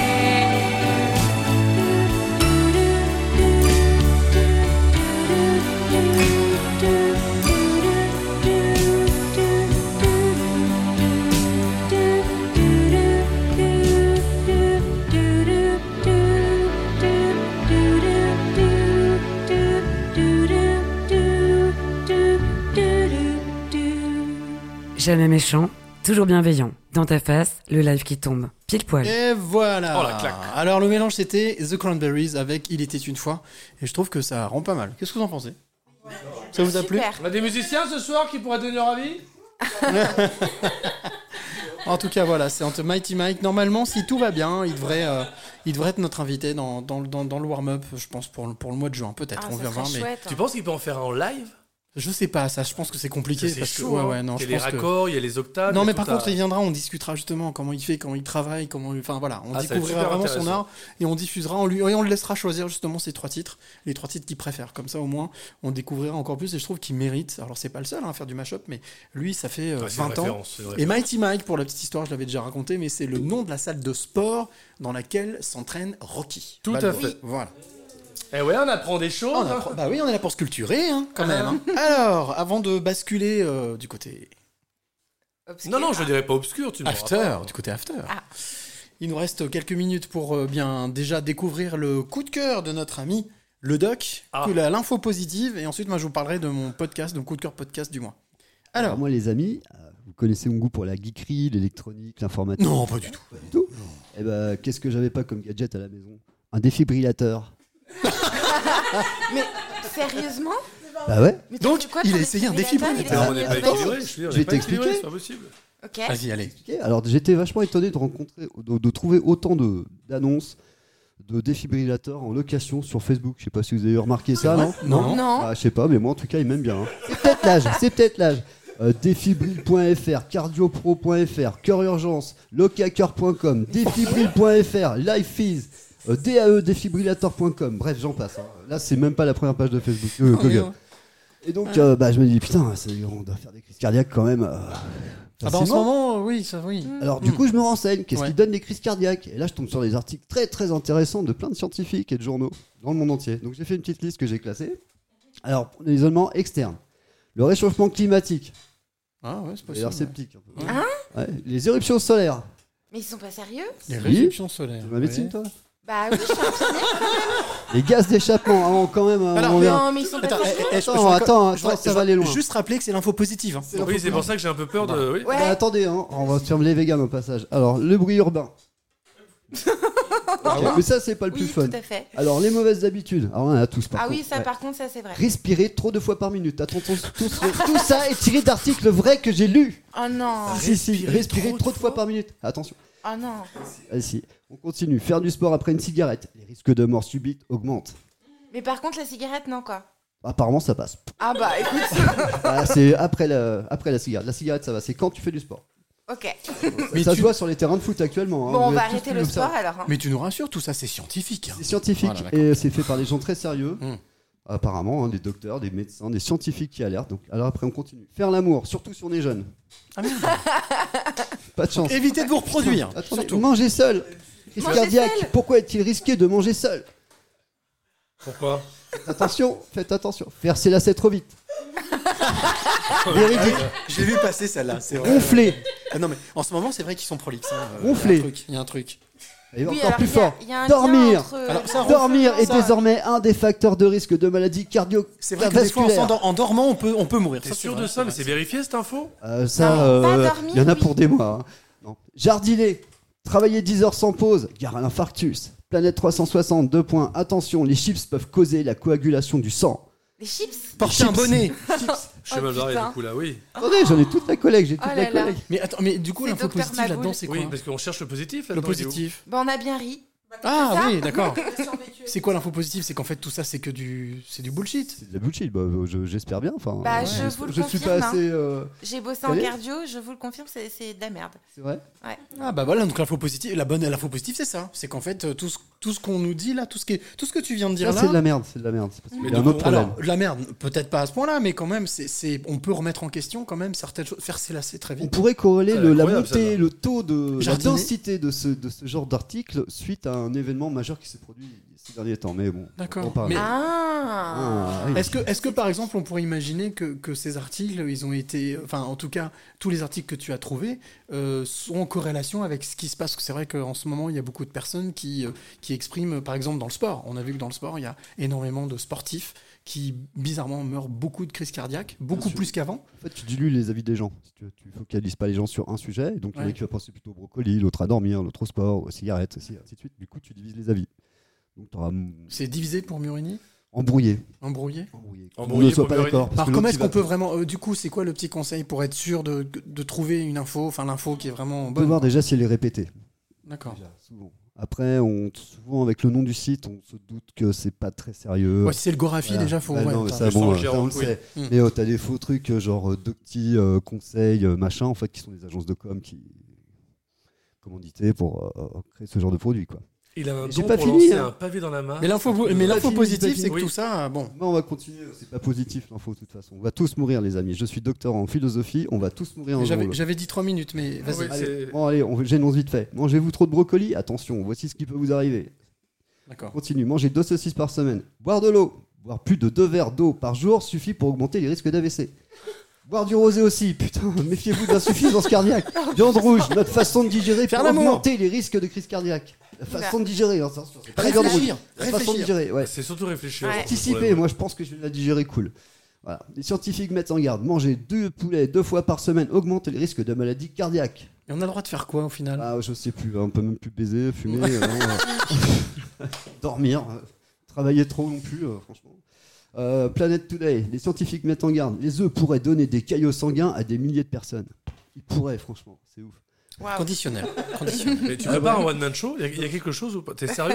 Je suis sérieux, je suis Mec, sérieux. tu montes sur scène, j'ai- bon. les articles, j'ai les saisies d'écran. Je te ferai peut-être un petit, euh, Ah oui, un oui, petit tiens, on va bien un petit Ouais, sûr. ouais. Ah oui, mais oui, on les collectionne. euh, nous, les- Bon, dans tous les cas, ce qui est génial, c'est Il que reste quand même, méfiez-vous de la mozza, de la feta et des suppléments alimentaires. j'ai vu passer aussi ça, effectivement. Ah ouais C'est vrai qu'il reste plus grand chose. Mais en tous les cas, moi, si vous voulez, j'ai une vraie info positive. Ah Oui, Une vraie info positive qui peut contrebalancer, qui peut permettre de sortir de tout ça. Super. C'est mon coup de cœur du podcast, de la- vraiment du mois. Elle s'appelle Anne Gecker. C'est elle qui euh, produit notamment un podcast qui s'appelle Métamorphose. Alors ce podcast, il est génial parce que, bah, en fait, on a juste à s'asseoir dans le canapé, à l'écouter, et quand on commence à écouter le podcast, on peut entendre par exemple ça. Bonjour les amis, alors j'espère que vous êtes dans la joie. Personnellement, moi chaque jour, euh, mes oracles m'accompagnent dans un voyage intérieur intuitif et guérisseur. Ça change. Et j'avais envie de vous les présenter tous les trois. Alors mon premier oracle, celui de la métamorphose, qui, est, euh, qui axe son message sur un cheminement annuel avec 52 cartes, une Alors voilà, vous l'aurez compris, le- la thématique d'Anne, hein, c'est vraiment d'aller à la rencontre d'invités, de personnes qui ont choisi de métamorphoser leur vie, de changer leur vie, et en même temps aussi d'être dans le bien-être, dans le partage, euh, dans aussi euh, ce qu'on peut appeler la spiritualité. Alors il paraît que c'est un gros mot, mais moi je pense que ça peut faire du bien. Je pense que ça c'est pas grave pour le cœur, je pense que ça peut faire du bien. Euh, et donc ce podcast s'appelle Métamorphose, je vous conseille d'aller écouter. Il y en a notamment un que j'ai écouté avec Marek Alter, qui était vraiment super bien. Alors ce qui est génial avec, euh, avec Anne, que je vais recevoir euh, euh, normalement que je rencontre le 3 avril pour les passeurs de clés, qui a accepté, elle est suisse, mais elle vient de temps en temps sur Paris, Euh, donc elle a accepté de devenir passeuse de clés. Et en fait, ce que je trouve génial avec son podcast, c'est qu'en fait, elle va, elle va chercher chez les personnes vraiment le, la bascule, le déclic, ce qui leur a permis vraiment de se transformer. Vraiment, d'où métamorphose. Et donc, ce qui est intéressant avec ce podcast, c'est que justement, on vous a parlé de choses qui euh, vous pouvez mourir euh, en voilà, en épluchant les patates, en voilà tout ce que vous voulez. Mais elle va vous dire, non, mais il y a aussi le côté positif du truc. Vous pouvez aussi être en vie. Et vous pouvez être en vie ça. tous les jours. Oui. Et vous pouvez simplement être dans l'instant présent et puis euh, ben, profiter de la vie. Et donc je trouve que ce podcast, ben voilà, c'est un petit, euh, une petite bouffée d'air pur. Euh, ça existe déjà, c'est la cinquième saison, donc euh, voilà, c'est c'est un gros travail. Euh, Il y a une grosse machine quand même derrière, puisque euh, elle sort là, elle va sortir un bouquin justement aux éditions Erol. Euh, et donc voilà, c'est mon coup de cœur du mois. Ça s'appelle donc Métamorphose, ça s'appelle Anne Gecker, Gecker, et je vous conseille donc d'aller écouter. On mettra le lien, bien entendu. Hein, euh, Doc C'est déjà en route. eh ben voilà, c'est Oh, déjà en ouais, est on, est, hein, on vraiment les performants, ultra performants les amis. hein. Je sais pas ce que vous en pensez, mais euh, moi je pense qu'à mon avis, ce serait pas mal de peut-être de basculer, non? Ah oui Enfin, Ah, on Bascule parti là avec le côté moi. obscur Tap tap tap tam. Oh. Bascule. Oula, on voit la suite. Ah. euh. Oh non, vraiment, on voit la suite. là, C'est vrai. Ouais, là, j'ai peur. J'envoie la suite Ouais, là, j'ai peur. Oh, t'es pas drôle. Il le fait moins bien que toi. Laurent. L'after dans ta face, c'est maintenant. Eh, l'after dans ta face, c'est maintenant, comme nous dit Laetitia, la voix off, à qui on fait un petit bisou, qui est la voix off euh, de dans ta face. Donc, euh, l'after, l'after, c'est quoi? Bah, C'est tout simplement la possibilité de chaque mois d'aller, euh, de repousser un petit peu les frontières de- d'un sujet, d'une thématique sociétale, tabou, clivante. Et nous, qu'est-ce qu'on fait? Ben, On arrive, on trouve les bonnes personnes et on, on vous donne, on te donne à toi les bonnes clés pour comprendre ce sujet. Alors, nous, on s'en fout que tu sois pour ou contre. C'est simplement que tu comprennes. Voilà, après tu es pour, tu es contre, ça, on a le droit. C'est simplement que tu puisses au moins comprendre le sujet, que tu puisses choisir en ton âme et conscience en fonction des éléments et des informations que tu auras et que tu n'as peut-être pas. Et on a choisi, pour ce mois-ci, d'aborder la thématique des pratiques BDSM. Alors le mot peut paraître vulgaire comme ça. Euh, bien entendu, quand on dit euh, BDSM, bondage, sadomaso, voilà, il y a des images qui viennent. Mais justement, on veut aller au-delà de ces images. Et on va toujours, on va commence toujours par l'édito de notre ami Alex. Et là, je pense qu'aujourd'hui, il a dû s'amuser. En tous les cas, j'espère qu'il s'est amu- s'est amusé, qu'il a pris Ah du oui, oui, plaisir je-. J'ai dû me limiter. C'était Ah, un peu. c'est vrai, ouais. tu t'es limité Ah oui, c'était Eh compliqué. ben écoute, Banco, c'est parti, mon ami. Bien le bonsoir les gens, il faut que je vous raconte, cette nuit j'ai fait un rêve. Alors personnellement, je sais que je suis pas quelqu'un qu'on pourrait appeler de stable psychologiquement, c'est pour ça que j'en parlais tout à l'heure. J'ai déjà rêvé par exemple que je gagnais à l'euro million. Alors il y a pire comme rêve, hein, vous me direz. Et soudain, surgit face au vin, non pas le vrai héros de tous les temps, t'as pas la ref? Tu m'as fait peur. Eh bien, euh, je me réveille et en fait, je me pointe une minute trop tard pour récupérer l'argent et le buraliste, les passants et surtout mon banquier se tape une de ses barres en me, en me rappelant que malheureusement, c'est bien réel que je suis à découvert chaque mois. T'as déjà fait ce rêve ou pas? Bon, alors attends, parce que j'en ai un autre à te proposer. Celui de la semaine dernière. Et celui-là, je le fais souvent. Vous me direz à main levée si vous le faites déjà ou pas. Je suis à la piscine, tranquille, température agréable, plein de monde autour de moi, des femmes belles comme des étoiles qui me regardent. Enfin, c'est ce que je crois. Donc forcément, je rentre le bide. J'étais l'illusion que j'ai encore des cheveux, bien évidemment, mais puisque je me suis baigné juste avant, c'est assez compliqué. Soudain, hop, plus de maillot. Mais alors pas plus de maillot pour les voisines, hein, qui elles aussi, comme mon banquier, se payent une bonne barre. Non, non, plus de maillot juste pour moi. C'était honte, je vous raconte même pas. J'arrive à trouver une brochure sur l'une des chaises longues, ni une ni deux, vous imaginez bien, je camoufle le bazar, et je pars au vestiaire où bien évidemment j'ai perdu la clé de mon casier, donc je suis obligé de sortir de la piscine nu comme un verre, et obligé de courir jusqu'à chez moi avec la brochure qui ne fait que me taper entre le... Enfin, les garçons auront compris, c'est bien sûr comme ça. Et je vous cache pas que c'est c'est assez compliqué. Vous l'avez jamais fait ce rêve? Ouais, ah, La brochure est importante, hein. Un édito, c'est chaud à faire. hein. Mais ce que je vais vous raconter ce soir, ce n'est rien avec ce fameux rêve euh, que j'ai fait cette nuit. Et vous allez me dire ce que vous en pensez. Je profite du thème de ce mois de mars pour me livrer. Cette histoire est totalement vraie. T'aurais pu faire une ambiance musicale, hein. C'est pas comme si t'avais un piano de. C'est pas grave. Putain, du prix que t'es payé. pas... Non. Mais non, je l'ai jusque-là l'heure. Mais tout à l'heure, je lui ai demandé, elle m'a dit oui. Non mais, c'est... non mais je m'en fous, c'est, vrai Ah non, là c'est vrai. D'accord. Non, quand j'ai vu le sujet, je me suis dit, ok, ça je le raconte ou je le raconte pas. Je dis Vanessa, elle fait la culture. Ok. Je peux. Attention, c'est parti. Session vérité. J'ai 22, 23 ans. Je suis avec une bande de potes et euh, on, on est bien posé devant la trilogie du samedi soir sur M6 quand soudain, Michel. On va appeler euh, comme ça, hein, c'est plus simple. Michel, c'est un peu le, Kevin des années euh, 90-2000. Donc, mon copain Michel, il nous lance Et les gars, j'ai un plan pour ce soir dans une boîte. Il paraît que ça arrache. Et en plus, elle est pas loin. Et j'allais comprendre bien plus tard que oui, cette boîte, elle arrachait. Et pas que. Ni une ni deux, on y va, dress code euh, plutôt casse, sans pour autant s'habiller avec le costard du dimanche euh, pour la messe. On entre dans la boîte et là, Cyril, dès les premiers instants, mon instinct de fin limier me fait comprendre que cette soirée va être mémorable. Voilà ce qui s'est passé. On arrive au vestiaire et une charmante demoiselle ne nous demande pas nos blousons et nos manteaux, elle exige. Et nous, surpris, on s'exécute. Et quand je dis exécuter, c'est exécuter Vanessa. Mais toi, c'est un ordre plutôt soft. Ça va, on est, on est dans l'ambiance. Le plus drôle arrive. On avance un peu dans un couloir et on arrive dans une grande salle avec des murs en pierre, classe, propre, etc. Et c'est là qu'on croise le premier couple. Alors, il faut bien le visualiser, un homme d'une cinquantaine d'années, un daron, hein, comme les appelle la nouvelle génération, il est à quatre pattes, traîné en laisse par une jeune femme au talon comme une- un double décimètre, et clairement, il aime ça. Clairement, il aime ça. Bon, nous, on continue d'avancer, mais tu sens que la motivation générale, elle commence un petit peu à... Voilà. On continue d'avancer dans un autre couloir avec euh, plein de portes, et curieux comme on est, on ouvre la première sur la gauche. Je vous fais rapidement le Stéphane Plaza. hein. Chambre spacieuse, musique euh, mi-rock, mi-gothique, genre Evanescence version 2003. Mi-dur, mi-mou. Voilà, et un couple 100% féminin, de dos, est en train de s'éclater si on se fait au bruitage. Donc nous, on n'a on pas le droit d'être là, donc euh, on est discret et on est sur le point de repartir quand soudain, la femme qui était au-dessus, faut bien visualiser le truc, hein, la femme qui était au-dessus va chercher quelque chose dans une autre pièce et c'est là où on voit l'autre femme attachée avec une corde au poignet, reliée aux chevilles qui lui serrait la gorge et avec une boule dans la bouche nous fixe. Alors nous on est gentleman bien évidemment, ou on ne l'est pas, et on se dirige vers elle en mode euh, bougez pas, on va vous sortir de là tel de, de pro-chevalier. Et c'est là qu'elle te fait. Et là, on commence à défaire la corde, la princesse en danger bouge dans tous les sens, euh, elle peut pas hurler à cause de, de la boule dans la bouche, et on se dit vraiment qu'elle doit avoir mal, qu'elle doit horriblement souffrir, et c'est le cas, elle souffre. Et mon Michel, bah, qui est pas le dernier des cons non plus, pendant qu'on essaie de défaire les nœuds, lui, il arrive à lui retirer la boule de sa bouche, et là, on se fait traiter de, de tous les noms. Alors, je lui dis, euh, mais vous avez vu dans quelle position vous êtes Ça vous fait mal, ça se voit. Remettez-moi la boule, bande de nazes. Bon, dans un autre contexte, je suis d'accord avec vous, ça sera un petit peu litigieux. Je, je lui dis quand même, mais vous êtes attaché, on va vous sortir de là. Même pas en rêve, elle hurle la dame. Attachez-moi et serrez encore plus fort avant que maîtresse ne revienne. Mais non, mais si, j'ai payé pour une heure de douleur et du plaisir, alors rattachez-moi et serrez bien les nœuds.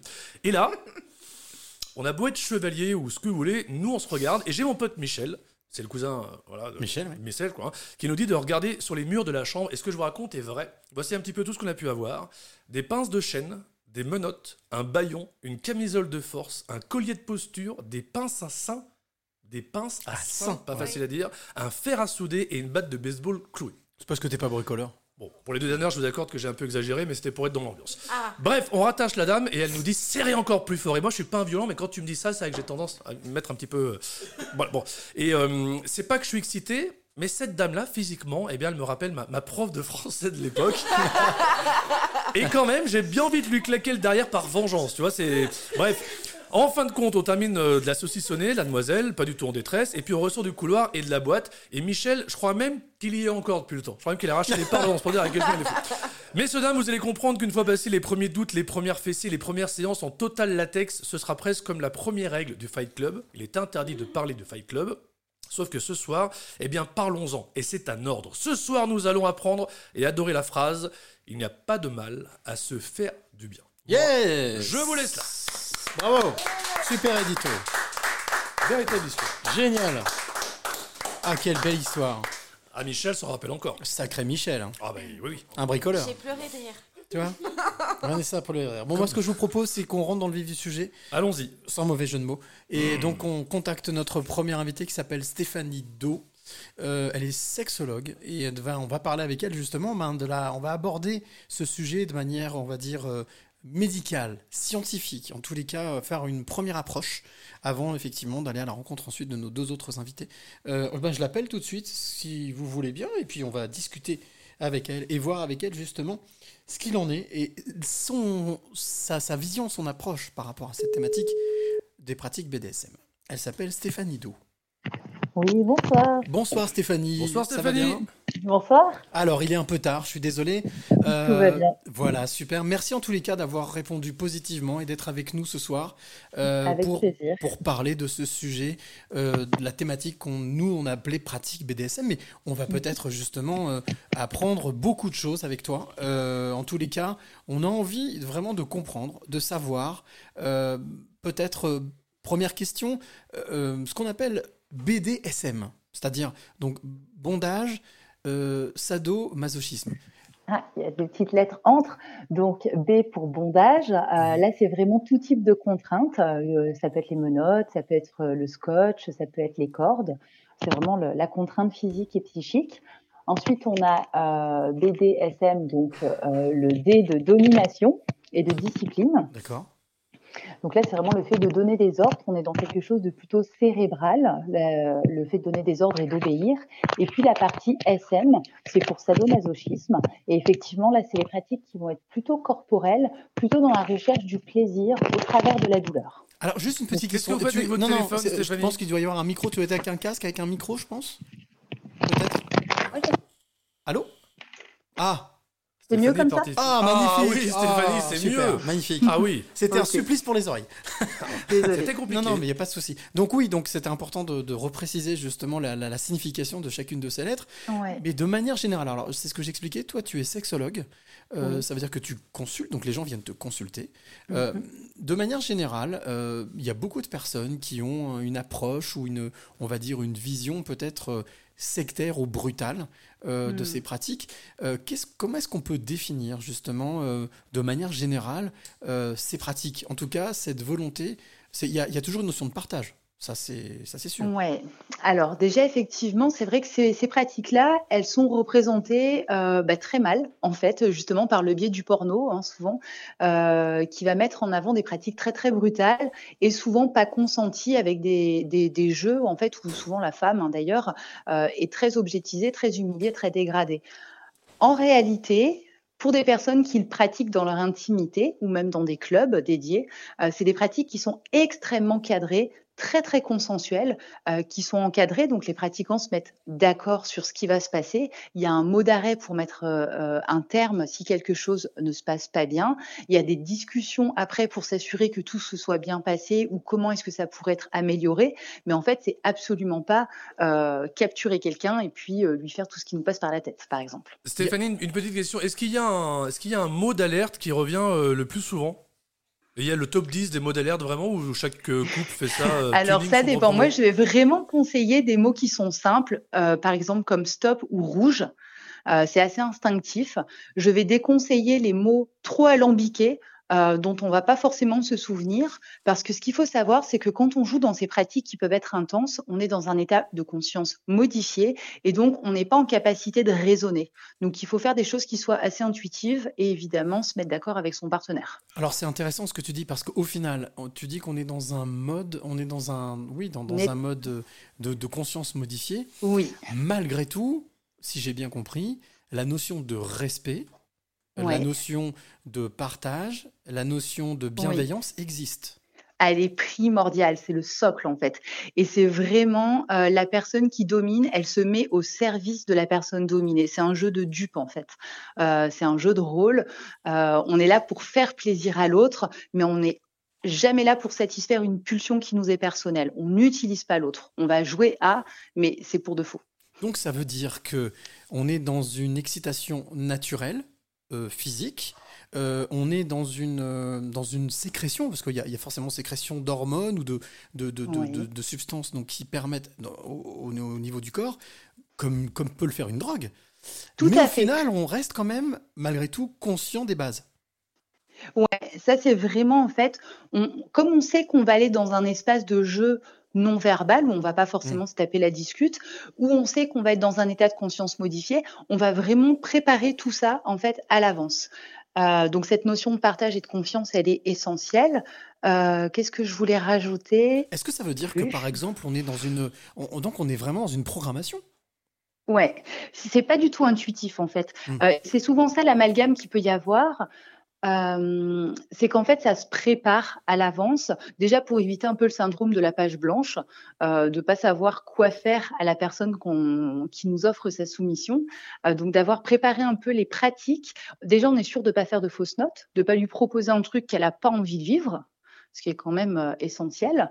Euh, et puis, du coup, on va effectivement pouvoir en débriefer, en parler après. Ça, c'est vraiment très, très important. Et l'autre chose que je voulais dire, c'est que euh, quand on va dans ce genre de pratique, contrairement à ce qui est montré dans le porno, on n'est pas dans des pratiques génitales. On va être souvent dans des pratiques très cérébrales, très en lien avec le corporel. Il peut y avoir des sextoys, il peut y avoir de la génitalité, mais il n'y a pas forcément de la sexualité au sens pénétratif.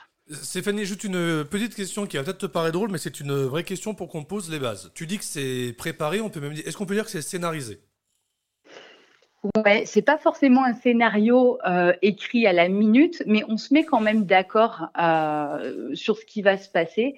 euh, surtout pour la personne qui domine en fait, c'est elle qui a besoin d'avoir un peu son fil conducteur. Ok, parce que ma question est la suivante. Il y a un couple qui vient de, de se rencontrer ou qui se fréquente depuis peu de temps. Ouais. Et par exemple, il rentre chez la dame ou chez le monsieur, on s'en fout un petit peu. Et là, d'un coup, il y a, il y a le premier rapport et.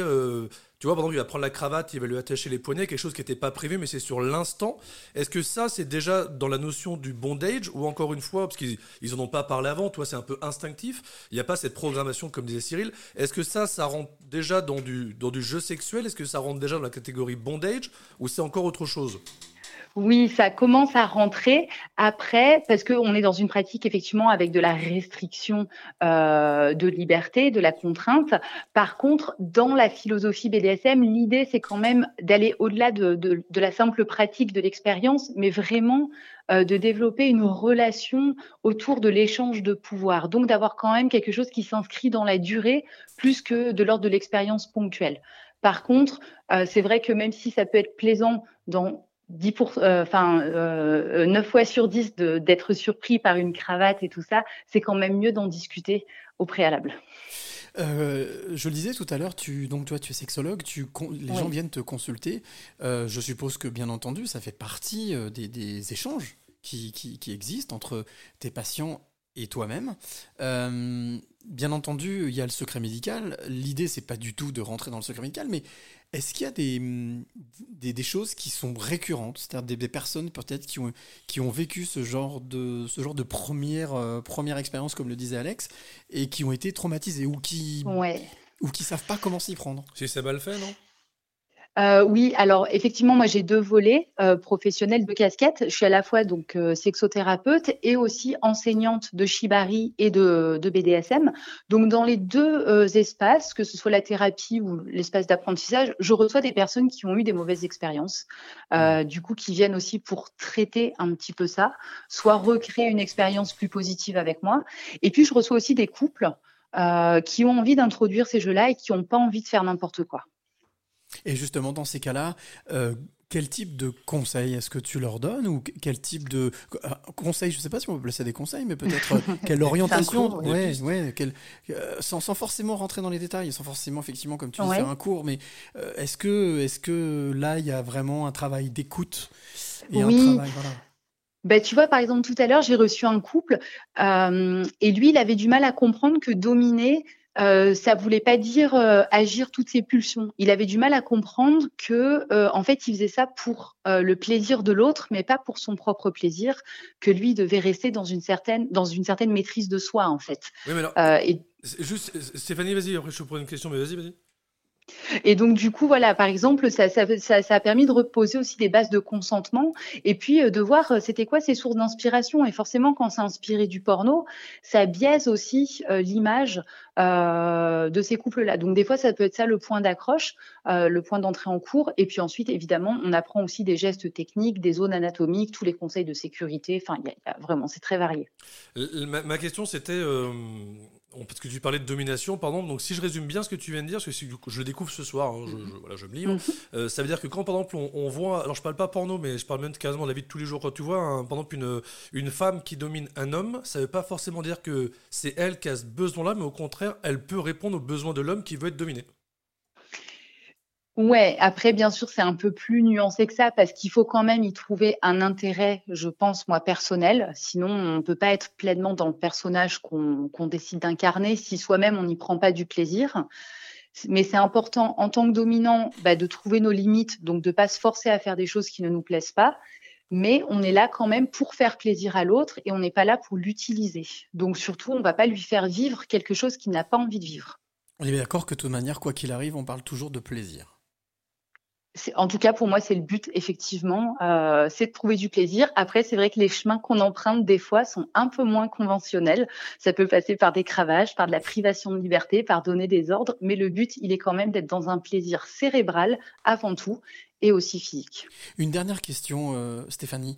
Est-ce que, Oui. euh, contrairement à ce qu'on peut s'imaginer, c'est quelque chose qui a toujours existé, qui a toujours fait partie des relations homme-femme, homme-homme, femme-femme Euh, Est-ce que aujourd'hui on peut dire que euh, on est dans une société qui comprend mieux ce type de pratique ou pas? Euh, je pense qu'effectivement, ça a toujours existé. Après, on est dans une société qui, en dehors du BDSM, fonctionne sur des rapports de pouvoir. Donc, c'est assez finalement sain de, de vouloir en vivre d'une manière consentie. Ouais, on ramène des Dans la vie de quoi. tous les jours, euh, on a des rapports de pouvoir qui sont pas consentis. Euh, donc, dans la sexualité, ça peut permettre de les équilibrer. Effectivement, il y a une euh, forme de liberté sexuelle qui fait que maintenant, on ouvre un peu plus le champ des possibles, on dézoome du, du rapport un peu conventionnel. Pour autant, euh, c'est encore questionné, même si de plus en plus de personnes euh, pratiquent.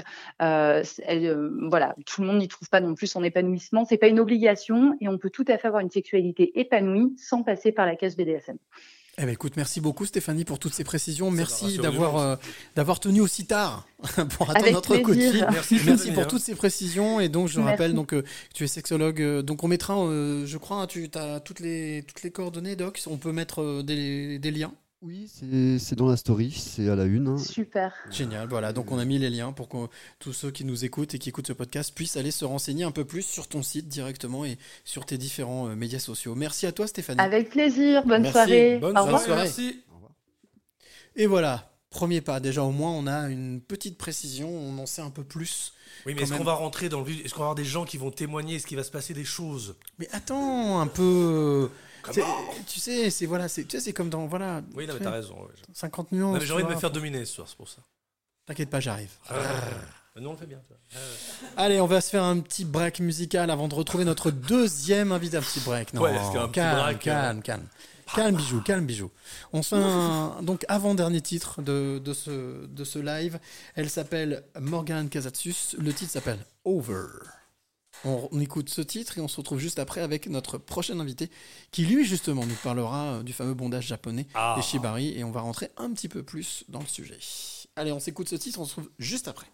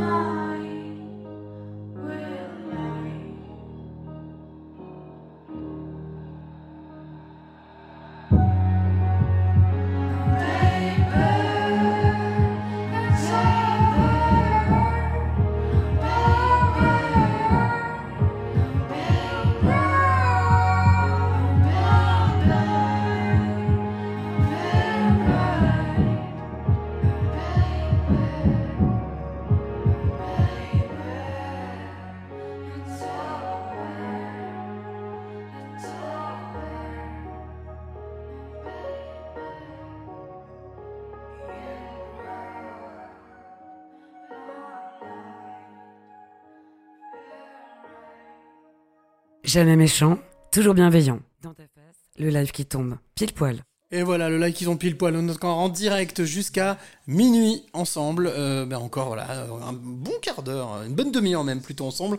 On a, on vient d'avoir au téléphone euh, Stéphanie Do qui nous a parlé donc, euh, on a parlé les sexologues, on a parlé, on a commencé à introduire justement le sujet euh, du BDSM, des pratiques BDSM. Et là, on va appeler tout de suite notre deuxième invité, Euh, deuxième invité qui va nous parler justement euh, de ben, d'un de ces justement d'une de ces pratiques. On parlait du bondage, bondage japonais. Euh, et bien justement, on va appeler l'un des spécialistes en France. Il est à Joinville-le-Pont et il est reconnu comme l'un des spécialistes justement de cette pratique. Allez, on l'appelle ensemble et on va en discuter avec lui justement. Il va nous expliquer ce qu'est le bondage japonais. On a- voilà, on va voir, on va, on va, on va discuter avec lui, on va voir, on va découvrir ce qu'est cette pratique. Et hop, allô? Allô? Bonjour Alex Bonjour. Voilà Alex, alors il y a Alex qui est en face de Bonjour, moi, Alex. qui... Je dis Alex, il me regarde, non, Alex, non, Bonjour. c'est pas toi Alex, comprenais c'est pas ce que tu le Alex est en téléphone, voilà. Bonsoir Alex, d'être à- merci d'être avec nous pour, euh, pour parler justement, euh, on parle pratique BDSM, et, et toi particulièrement, je sais que a priori c'est ce qu'on m'a dit, et Ouais. euh, que tu étais l'un des spécialistes en France, en tous les cas, reconnu, Ouais. euh, pour ce que l'on appelle le bondage japonais, donc euh, shibari, le shibari, c'est ça? C'est ça, ouais, le shibari. Alors, en quelques mots, le shibari c'est quoi? Euh, bah, c'est des, techniques en fait qui permettent de contraindre et d'immobiliser une personne. Euh, c'est du bondage japonais, c'est quelque chose de, de traditionnel, et c'est vraiment, ouais, c'est vraiment l'art de contraindre en fait. L'art de contraindre, de contraindre, mais alors, euh, on a discuté juste avant, avant toi avec Stéphanie Do, qui nous a expliqué que, justement, euh, contrairement à l'image qu'on peut en avoir, euh, c'est toujours en accord, c'est-à-dire que les, les- les personnes euh, qui, qui, qui, justement, pratiquent notamment le bondage, euh, sont toujours en accord l'une et l'autre, donc c'est une Oui. contrainte acceptée, voulue, en tout cas, C'est une d'accord contrainte consensuelle. Consensuelle, Ouais, ouais, tout d'accord. le monde est d'accord et tout le monde est partant pour pour pratiquer, ouais. Alors tu, tu disais que, que donc on parle de bondage japonais, ça veut dire quoi? Ça veut dire que c'est une pratique qui euh, justement est ancestrale et qui au Japon est connue depuis euh, des siècles et des siècles et des siècles? Ouais, alors c'est pas c'est pas vraiment ancestral. Les, les techniques euh, sont sont héritées d'un art martial, le jujutsu, D'accord. mais ça s'est vraiment développé dans les années 20 et dans les années 50. Donc c'est pas si c'est pas si c'est Ah pas ouais. si ancien que ça. Et euh, c'est vraiment dans ces années-là qu'on a qu'on est qu'on a développé des techniques pour euh, pour créer des des harnais, des bondages qui soient qui soient esthétiques et contraignants et euh, et assez techniques, assez poussés. Ju- Juste une question, Alex. Quand tu dis contraignant, pour que je comprenne bien, c'est-à-dire que par par exemple, les mains sont, sont immobiles, elles sont fixes, on ne peut plus les bouger. Mais est-ce que ça fait mal la personne qui, qui porte l'accessoire ou c'est vraiment juste pour l'immobiliser? Non, c'est vraiment pour l'immobiliser. Le bondage, c'est pas une pratique SM. C'est pas fait pour générer de la douleur. Par contre, c'est plus pour générer de la souffrance. Donc, on sera, on sera cambré, on sera dans des torsions. Les cordes sont très serrées, surtout si on commence à faire des suspensions. On a tout le poids du corps dans les cordes. Mais ça fait pas mal. On va, on va plutôt, c'est vraiment de la contrainte. Mais c'est pas de la douleur. D'accord. Est-ce que ça veut dire aussi que cette pratique, euh, eh bien, elle s'apprend? Forcément. Absolument, ouais, ouais, elle s'apprend, elle s'enseigne. Euh, c'est une pratique euh, assez extrême, surtout quand on commence à faire des suspensions, mais même déjà au sol, on peut faire des choses très très serrées avec beaucoup de tension dans les cordes. Donc il faut euh, il faut absolument prendre des cours et pas faire n'importe quoi parce qu'on peut vraiment blesser et handicaper une personne avec des cordes. Est-ce qu'il y a un diamètre de corde particulier qu'il faut prendre pour que ça fonctionne? Euh, ouais, on part sur du 6 mm. Euh, ça permet de faire des suspensions et d'avoir des cordes assez résistantes. Au-dessus, on va avoir du mal à faire des belles finitions, avoir des nœuds qui soient compacts et serrés. Mais on peut attacher par contre avec des cordes un peu plus fines. Ça peut être du, du 5 ou du 4,5. Mais plus les cordes sont fines, plus elles vont mordre la peau. Donc il faut il faut prendre ça en compte aussi. Donc d'une manière générale, c'est du 6, du 6 mm qu'on utilise. Tu, tu le disais tout à l'heure, c'est une technique qui s'apprend, qui se transmet. Euh, Est-ce qu'il y a des, justement, on parlait de, de- de règles aussi, de, de, de- choses, de, de, pratiques consensuelles. Est-ce qu'il y a des choses Ouais. qui sont à éviter? C'est-à-dire en fait euh, des choses qui, qui, qui ne sont pas du tout validées par, la, par euh, cette pratique? Euh, bah, en fait, le- les choses à éviter, c'est vraiment de, de vouloir aller trop vite et trop loin et euh, de, de faire des choses trop complexes trop rapidement. Euh, il faut Allô? Allô, Lex l'expérience qu'on vit. Ah, on est coupé. Allô, allô? Ouais. Ouais, vas-y, on t'entend, on a été coupé, vas-y. Ok. Donc le shibari, c'est une expérience qui se vit à deux, qui se qui se développe à deux. Il y a vraiment une notion de confiance réciproque entre la personne attachée et la personne qui attache. Et donc il faut pas aller trop vite, il faut pas vouloir faire des suspensions trop vite, il faut pas faire des, des tutos, tous les tutos qu'on peut voir sur euh, sur internet, ils sont pas tous bons. Ah oui, ils donc sont euh, vraiment le vraiment le conseil que je peux donner, c'est d'essayer de prendre des cours. Il y a pas mal d'associations dans toutes les grandes villes en France et euh, qui permettent de, de s'initier, d'avoir une bonne euh, bonne tension dans ses cordes, parce que c'est ça le plus le plus important en shibari, c'est vraiment de savoir comment serrer ses cordes. Est-ce qu'il y a une. euh, alors, je, pose une question peut-être complètement con, mais est-ce qu'il y a une espèce de, de top 3 des premières postures d'immobilisation qu'on apprend ou vraiment chacun fait comme il veut? Bah, en fait, le, le shibari, c'est vraiment basé sur des harnais. Donc des, on va utiliser une corde la plupart du temps pour une partie du corps. Euh, ça va être attacher une cuisse, ça va être attacher les deux jambes ensemble, ça va être euh, attacher le. le... C'est comme si on avait une boîte de Lego et on va on va empiler ces Lego un petit peu comme on veut et faire des créations un petit peu comme on veut. Donc il n'y a pas vraiment de top 3 de position. On va on va plutôt apprendre au fur et à mesure des différents types de harnais qui permettent de- de- d'exprimer sa créativité aussi dans les. Ok. Est-ce que, bah, je- public, vous avez des questions ou pas? Parce que on- nous, on discute, on discute, mais il y a un micro sur la table. hein. Si vous voulez poser des questions, vous faites signe et hop, on vous, on vous tend le micro. Euh, moi, je voulais juste simplement te demander, justement, euh, on parlait de, donc, de consensus, on parlait de, de- d'accord, de faire quelque chose vraiment Ouais. ensemble.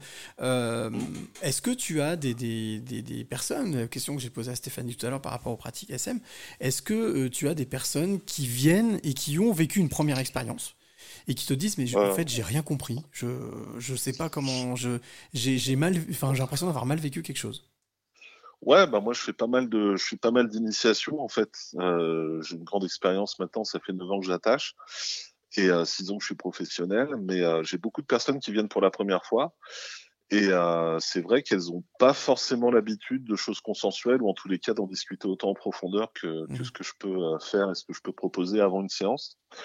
Euh, donc moi j'ai établi un questionnaire de pratique parce qu'en fait dans le shibari on peut faire plein de choses, on peut ajouter plein de pratiques, on peut ajouter des choses érotiques, on peut ajouter des choses SM, on peut euh, et ne serait-ce que dans la manipulation du corps de l'autre, on peut lui attraper les cheveux, on peut faire des jeux de respiration. Donc afin de cadrer au mieux ce qui va se passer pendant la séance, je fais remplir un questionnaire, un questionnaire de pratique avec oui, non, j'ai envie d'essayer. Et ça permet comme ça de, de, de délimiter exactement ce qui va se passer pendant la session et de pas avoir à prendre de décision euh, une fois qu'on est dans un état de conscience modifié en fait. sachant qu'on est effectivement, effectivement toujours dans cette notion de plaisir partagé Absolument. Voilà. Ouais, ouais, on est vraiment dans la recherche de, de plaisir partagé. On est dans la recherche de création de charges érotiques, on est dans la recherche de, de comprendre, de, de, de connaître un petit peu ses limites. Et en fait, le shibari, ça va vraiment libérer un maximum d'endorphines en fait dans le corps de, de la personne attachée. Et les endorphines, c'est vraiment agréable. Ça permet de lâcher prise, ça permet de s'évader, de plus, de plus rationaliser, de plus euh, être dans son état normal en fait. Et c'est pour ça qu'il est important de définir des pratiques avant de commencer une séance et pas de proposer des choses pendant une séance. Donc, on est-ce sera que pas capable de prendre une décision. Est-ce que c'est juste de dire que on est dans une on, on est en fait on est dans une dans la libération d'une drogue naturelle fabriquée Absolument. par le corps? Hmm. Ouais, tout à fait. Et on est vraiment, on est vraiment perché, on est vraiment comme sous une prise de drogue. euh, comme de, on, on me dit souvent que c'est un peu comme prendre de l'AMD. La MDMA, moi, je j'ai jamais testé, mais en tous les cas, on est vraiment sous l'emprise d'une drogue naturelle qui est très puissante. Ah, bah, c'est vrai que Parce c'est qu'elle est libérée en grande, en grande quantité lorsqu'on est beaucoup, lorsqu'on est contraint et contraint longuement. C'est vrai que la, la- la MDA, la MDMA est un petit peu d'actualité en ce moment, mais, mais en tous les cas, contrairement à ce produit qui est de synthèse, qui est complètement, euh, j'allais dire chimique, là on est dans quelque chose Mhm. qui est complètement naturel. Mhm. Donc ce Voilà. qui explique aussi qu'on puisse rester euh, dans un état malgré tout euh, conscient, enfin en tous les cas un état où on, on est conscient de ce que, de ce que l'on fait. Bah, on est, on est, on est hyper conscient dans le sens où euh, tout, tout va être démultiplié, les caresses, les, les intentions, les, les impacts éventuellement. Mais par contre, on n'est plus capable de rationaliser. On va plus être capable de prendre des, des décisions claires et, et en, en étant en plein état de ses moyens, enfin, en étant, en étant en pleine conscience de ses moyens. Donc c'est pour ça qu'il faut vraiment baliser ce qui va se passer pendant la séance avant. Est-ce que ça veut dire aussi que celui qui est le maître du jeu, qui contrôle, a la Ouais. responsabilité justement du déroulé? Complètement. D'accord. Complètement. On est au service de la personne qu'on attache. On est là pour la faire pour lui faire plaisir ou, lui faire plaisir. On est là pour euh, pour l'emmener en voyage et euh, on a la responsabilité que tout se passe bien, que tout soit agréable, que tout soit consensuel et qu'il n'y ait aucun souci euh, pendant la séance. Ouais. Donc contrairement à, à l'image qu'on peut en avoir, on est dans une pratique qui est complètement respectueuse de l'autre. Absolument. Ouais, ouais. C'est vraiment le, le, le, le maître mot, c'est d'être vraiment au service de la personne qu'on attache. Et euh, c'est elle qui décide quand ça s'arrête, c'est elle qui décide ce qui va se passer. Et nous, on est juste là pour, euh, bah, pour mettre en place tout ça et lui faire passer le, le meilleur moment euh, possible. Donc c'est super intéressant parce que contrairement à l'image qu'on peut en avoir ou que beaucoup de personnes peuvent en avoir, on n'est pas du tout dans un sacrifice, on n'est pas du tout dans une souffrance. Et puis on n'est pas est- dans l'improvisation, d'après ce que je comprends. Pas du tout l'improvisation, c'est- on est quelque chose qui est réglé, qui est planifié, puis surtout qui est en accord euh, l'un et l'autre. Donc euh, on est, Ouais. on valide, c'est-à-dire que voilà, on, on est dans un accord parfait. Tout à fait. Ouais, c'est vraiment euh, le plus important, c'est vraiment le consentement et c'est vraiment de savoir exactement où on va, comment on y va, comment ça va se passer et puis après euh, de dérouler euh, tranquillement pendant la séance. Les, les premières, les, les- une dernière question. euh, les, personnes qui viennent te voir et qui justement veulent se lancer dans cette pratique, en tout cas qui veulent essayer cette pratique, euh, quel est le, quel est le premier conseil que tu leur donnes? Euh, Je sais que c'est compliqué comme question, mais, mais, ouais, c'est un peu, c'est un peu compliqué. Bah, c'est de, de, de vraiment bien se renseigner sur la personne qui attache en fait. C'est d'essayer de, de prendre un maximum d'informations, de voir l'expérience de la personne, euh, de savoir euh, avec qui elle a déjà fait des cordes, si c'est possible. Il y a beaucoup de gens qui débutent le shibari, qui se disent euh, en cordeur, mais qui n'ont pas forcément beaucoup d'expérience et qui ont qui ont pas forcément une certaine maîtrise. C'est- quand même un, une pratique qui demande beaucoup beaucoup d'années de d'entraînement et de et de pratique. Et du coup, euh, voilà, il faut pas faire des choses trop compliquées en tous les cas au début. C'est d'y aller vraiment tranquillement et de, de bien se renseigner sur la personne qui attache. Quoi.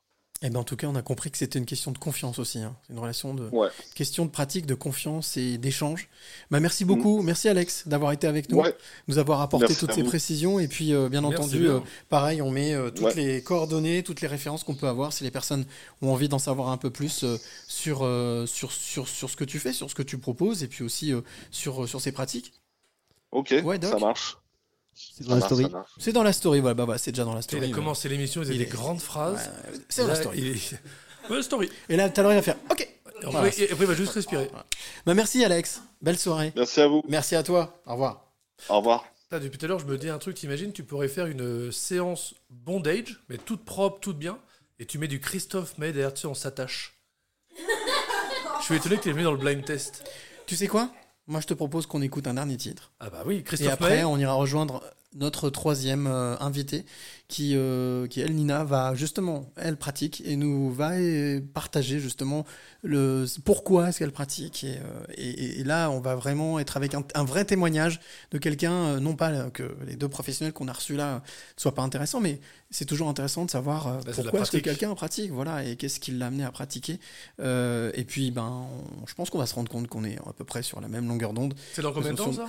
Là, c'est dans 3 minutes, juste après minutes. le titre. Ok, allez, on écoute le dernier titre. On fait ça. Le dernier titre de cette 17ème, c'est Laura Z, s'appelle That's Let Him Live.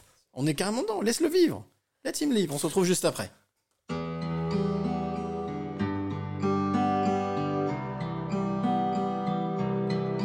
It was ten in the morning, the clock stopped ticking, the sky fell on our heads.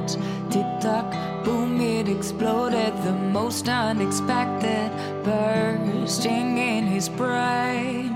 You hear, but you can't listen.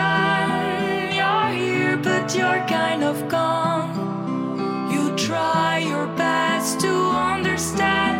The war has just begun.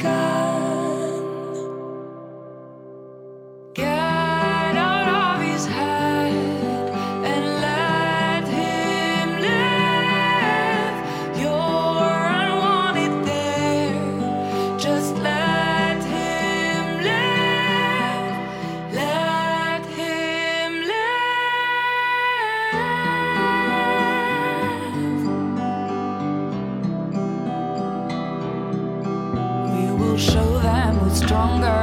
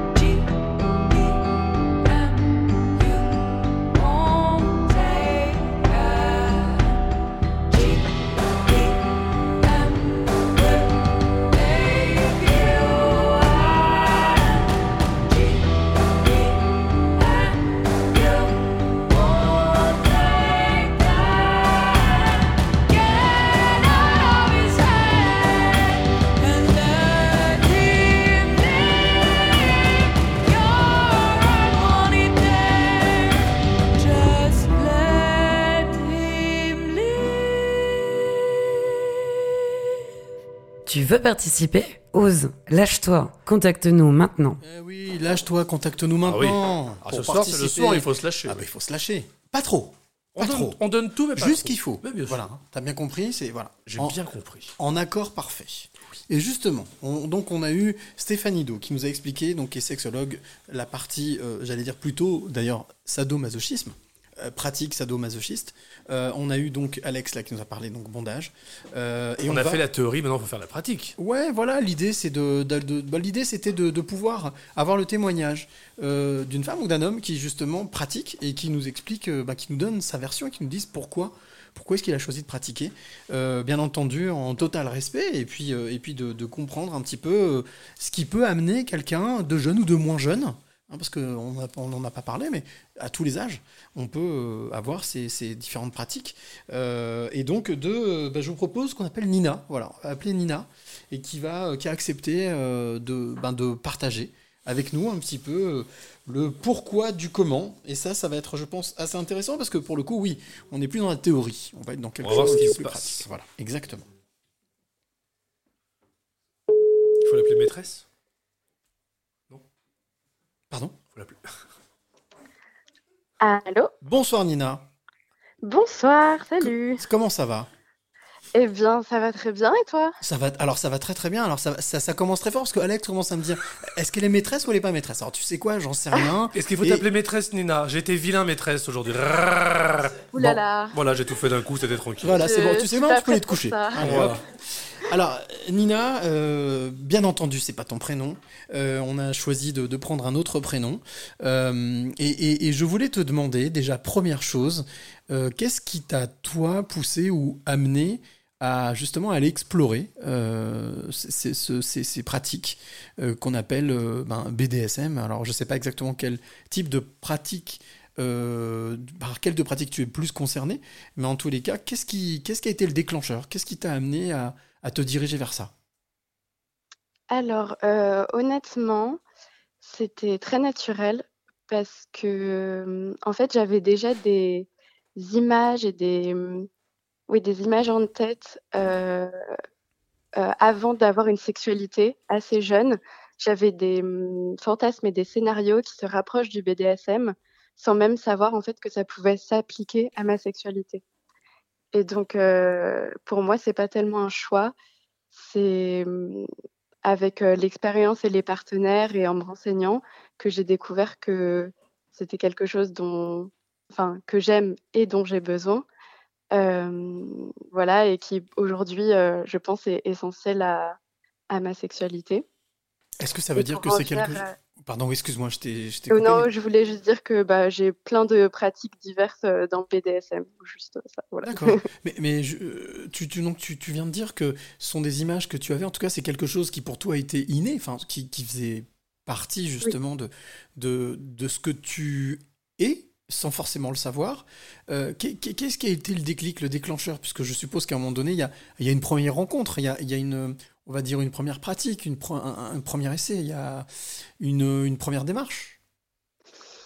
Euh, bah, honnêtement, je pense que ça commence par des choses que n'importe quel couple vanille peut faire. Donc, vanille, c'est des gens qui ont une sexualité, on va dire, classique. D'accord Euh, ça commence, voilà, par exemple, par euh, du bondage, donc des jeux de privation sensorielle ou, par exemple, attacher les mains, des choses comme ça. Bander les yeux, par exemple, enfin, des choses classiques. Voilà, exactement.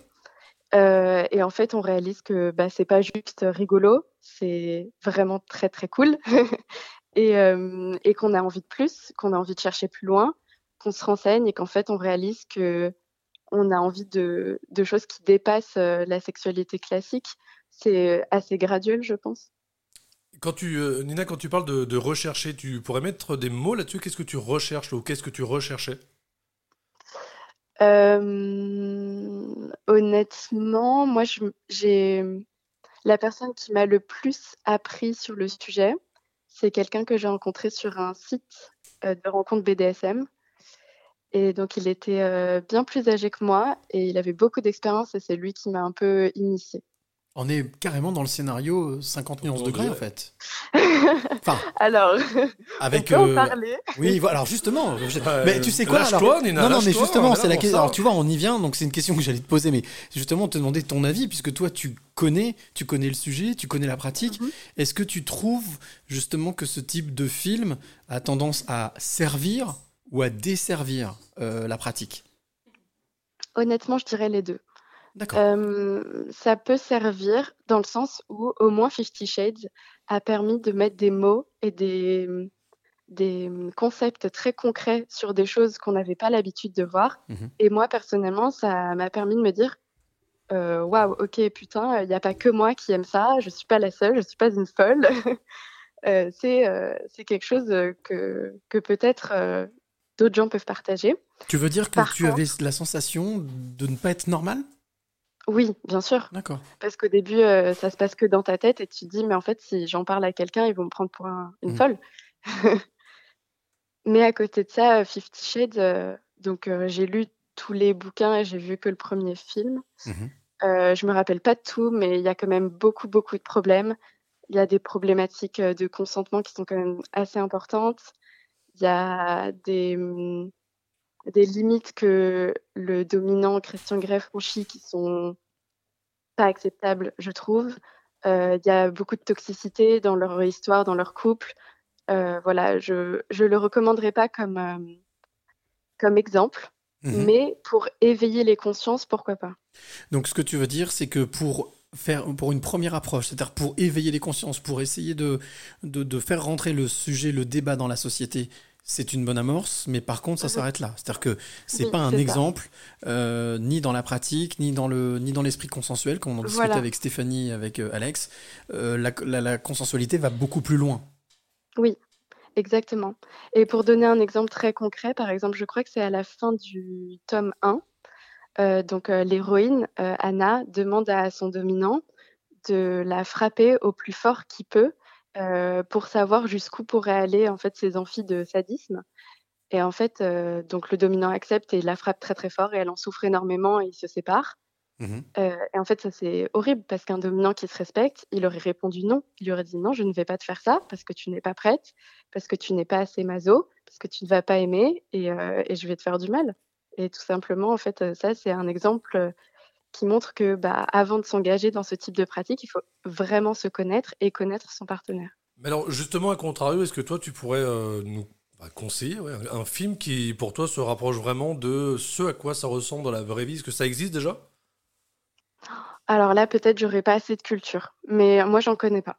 Non, parce que je réfléchissais pendant que tu parlais, je suis pas certain. Pour Non. moi, 50 nuances degrés était celui euh, très romancé qui s'en rapprochait le plus. Ouais, mais est-ce qu'au final, faire un film qui s'en rapproche le plus ne, ne serait pas suffisamment sensationnel pour attirer le public Parce qu'au final, de ce que j'ai cru Ouais. comprendre ce soir, c'est que contrairement à l'image qu'on s'en fait, c'est quelque chose de tout à fait naturel et normal. En fait, on en fait tout un pataquès ou un fromage, mais c'est simplement respecter la volonté de la pratique de chacun. Oui, mais ça sort un peu des. Comme, euh, comme des Nina, ça sort un peu des, des schémas classiques de vie sexuelle de couple. Bah, en fait, au C'est pas final, une mauvaise chose. tout, hein, tout- mais- tout simplement à savoir. Moi, j'ai l'impression qu'effectivement, c'est. Et je ne sais pas, Nina, ce que tu en penses, mais j'aimerais bien avoir ta, ta réaction là-dessus, en fait, avoir ton avis. Euh, C'est de, de la, même, de la même question de se poser la question de la normalité, au final. C'est ça. Est-ce qu'il y a une seule normalité ou plusieurs? Est-ce qu'il y a une normalité déjà?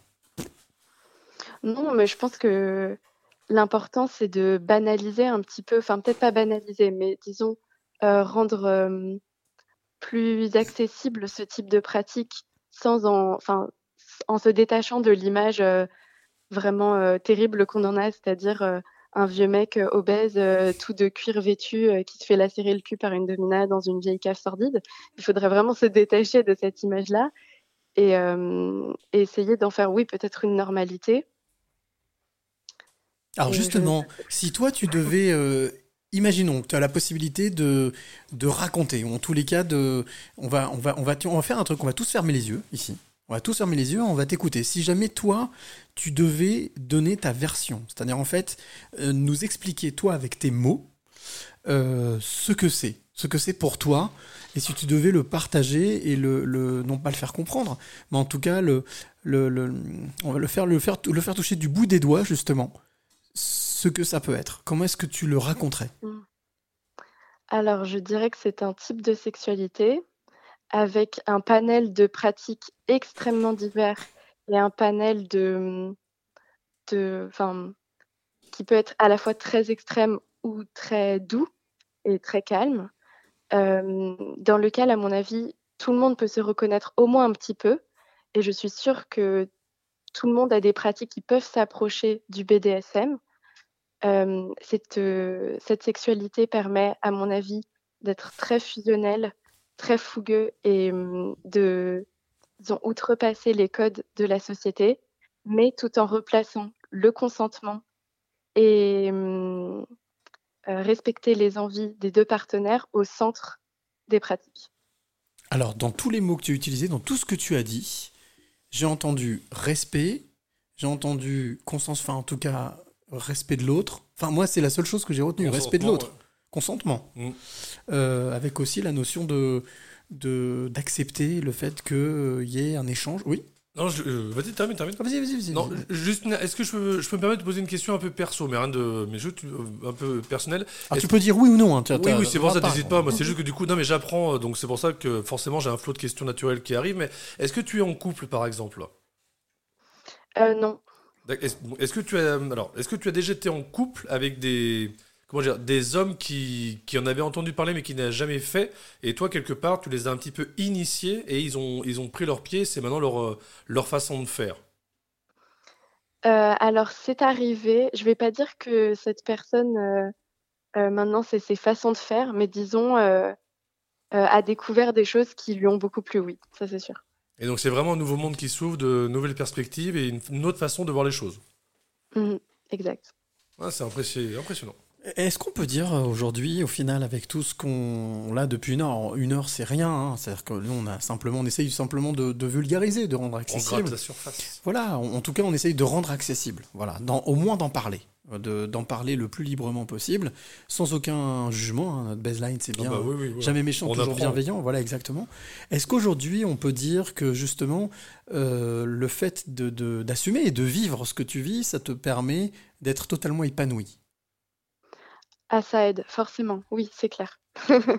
Euh, honnêtement, euh, je pense que c'est très bien de libérer la parole là-dessus et de réaliser que pour certaines personnes, ça fait partie de leur vie entièrement et que c'est très triste de hum, les stigmatiser ou de les mettre dans une case, euh, de les juger pour quelque chose que, à mon avis, si ces personnes qui stigmatisent testeraient, tout à fait apprécier en fait.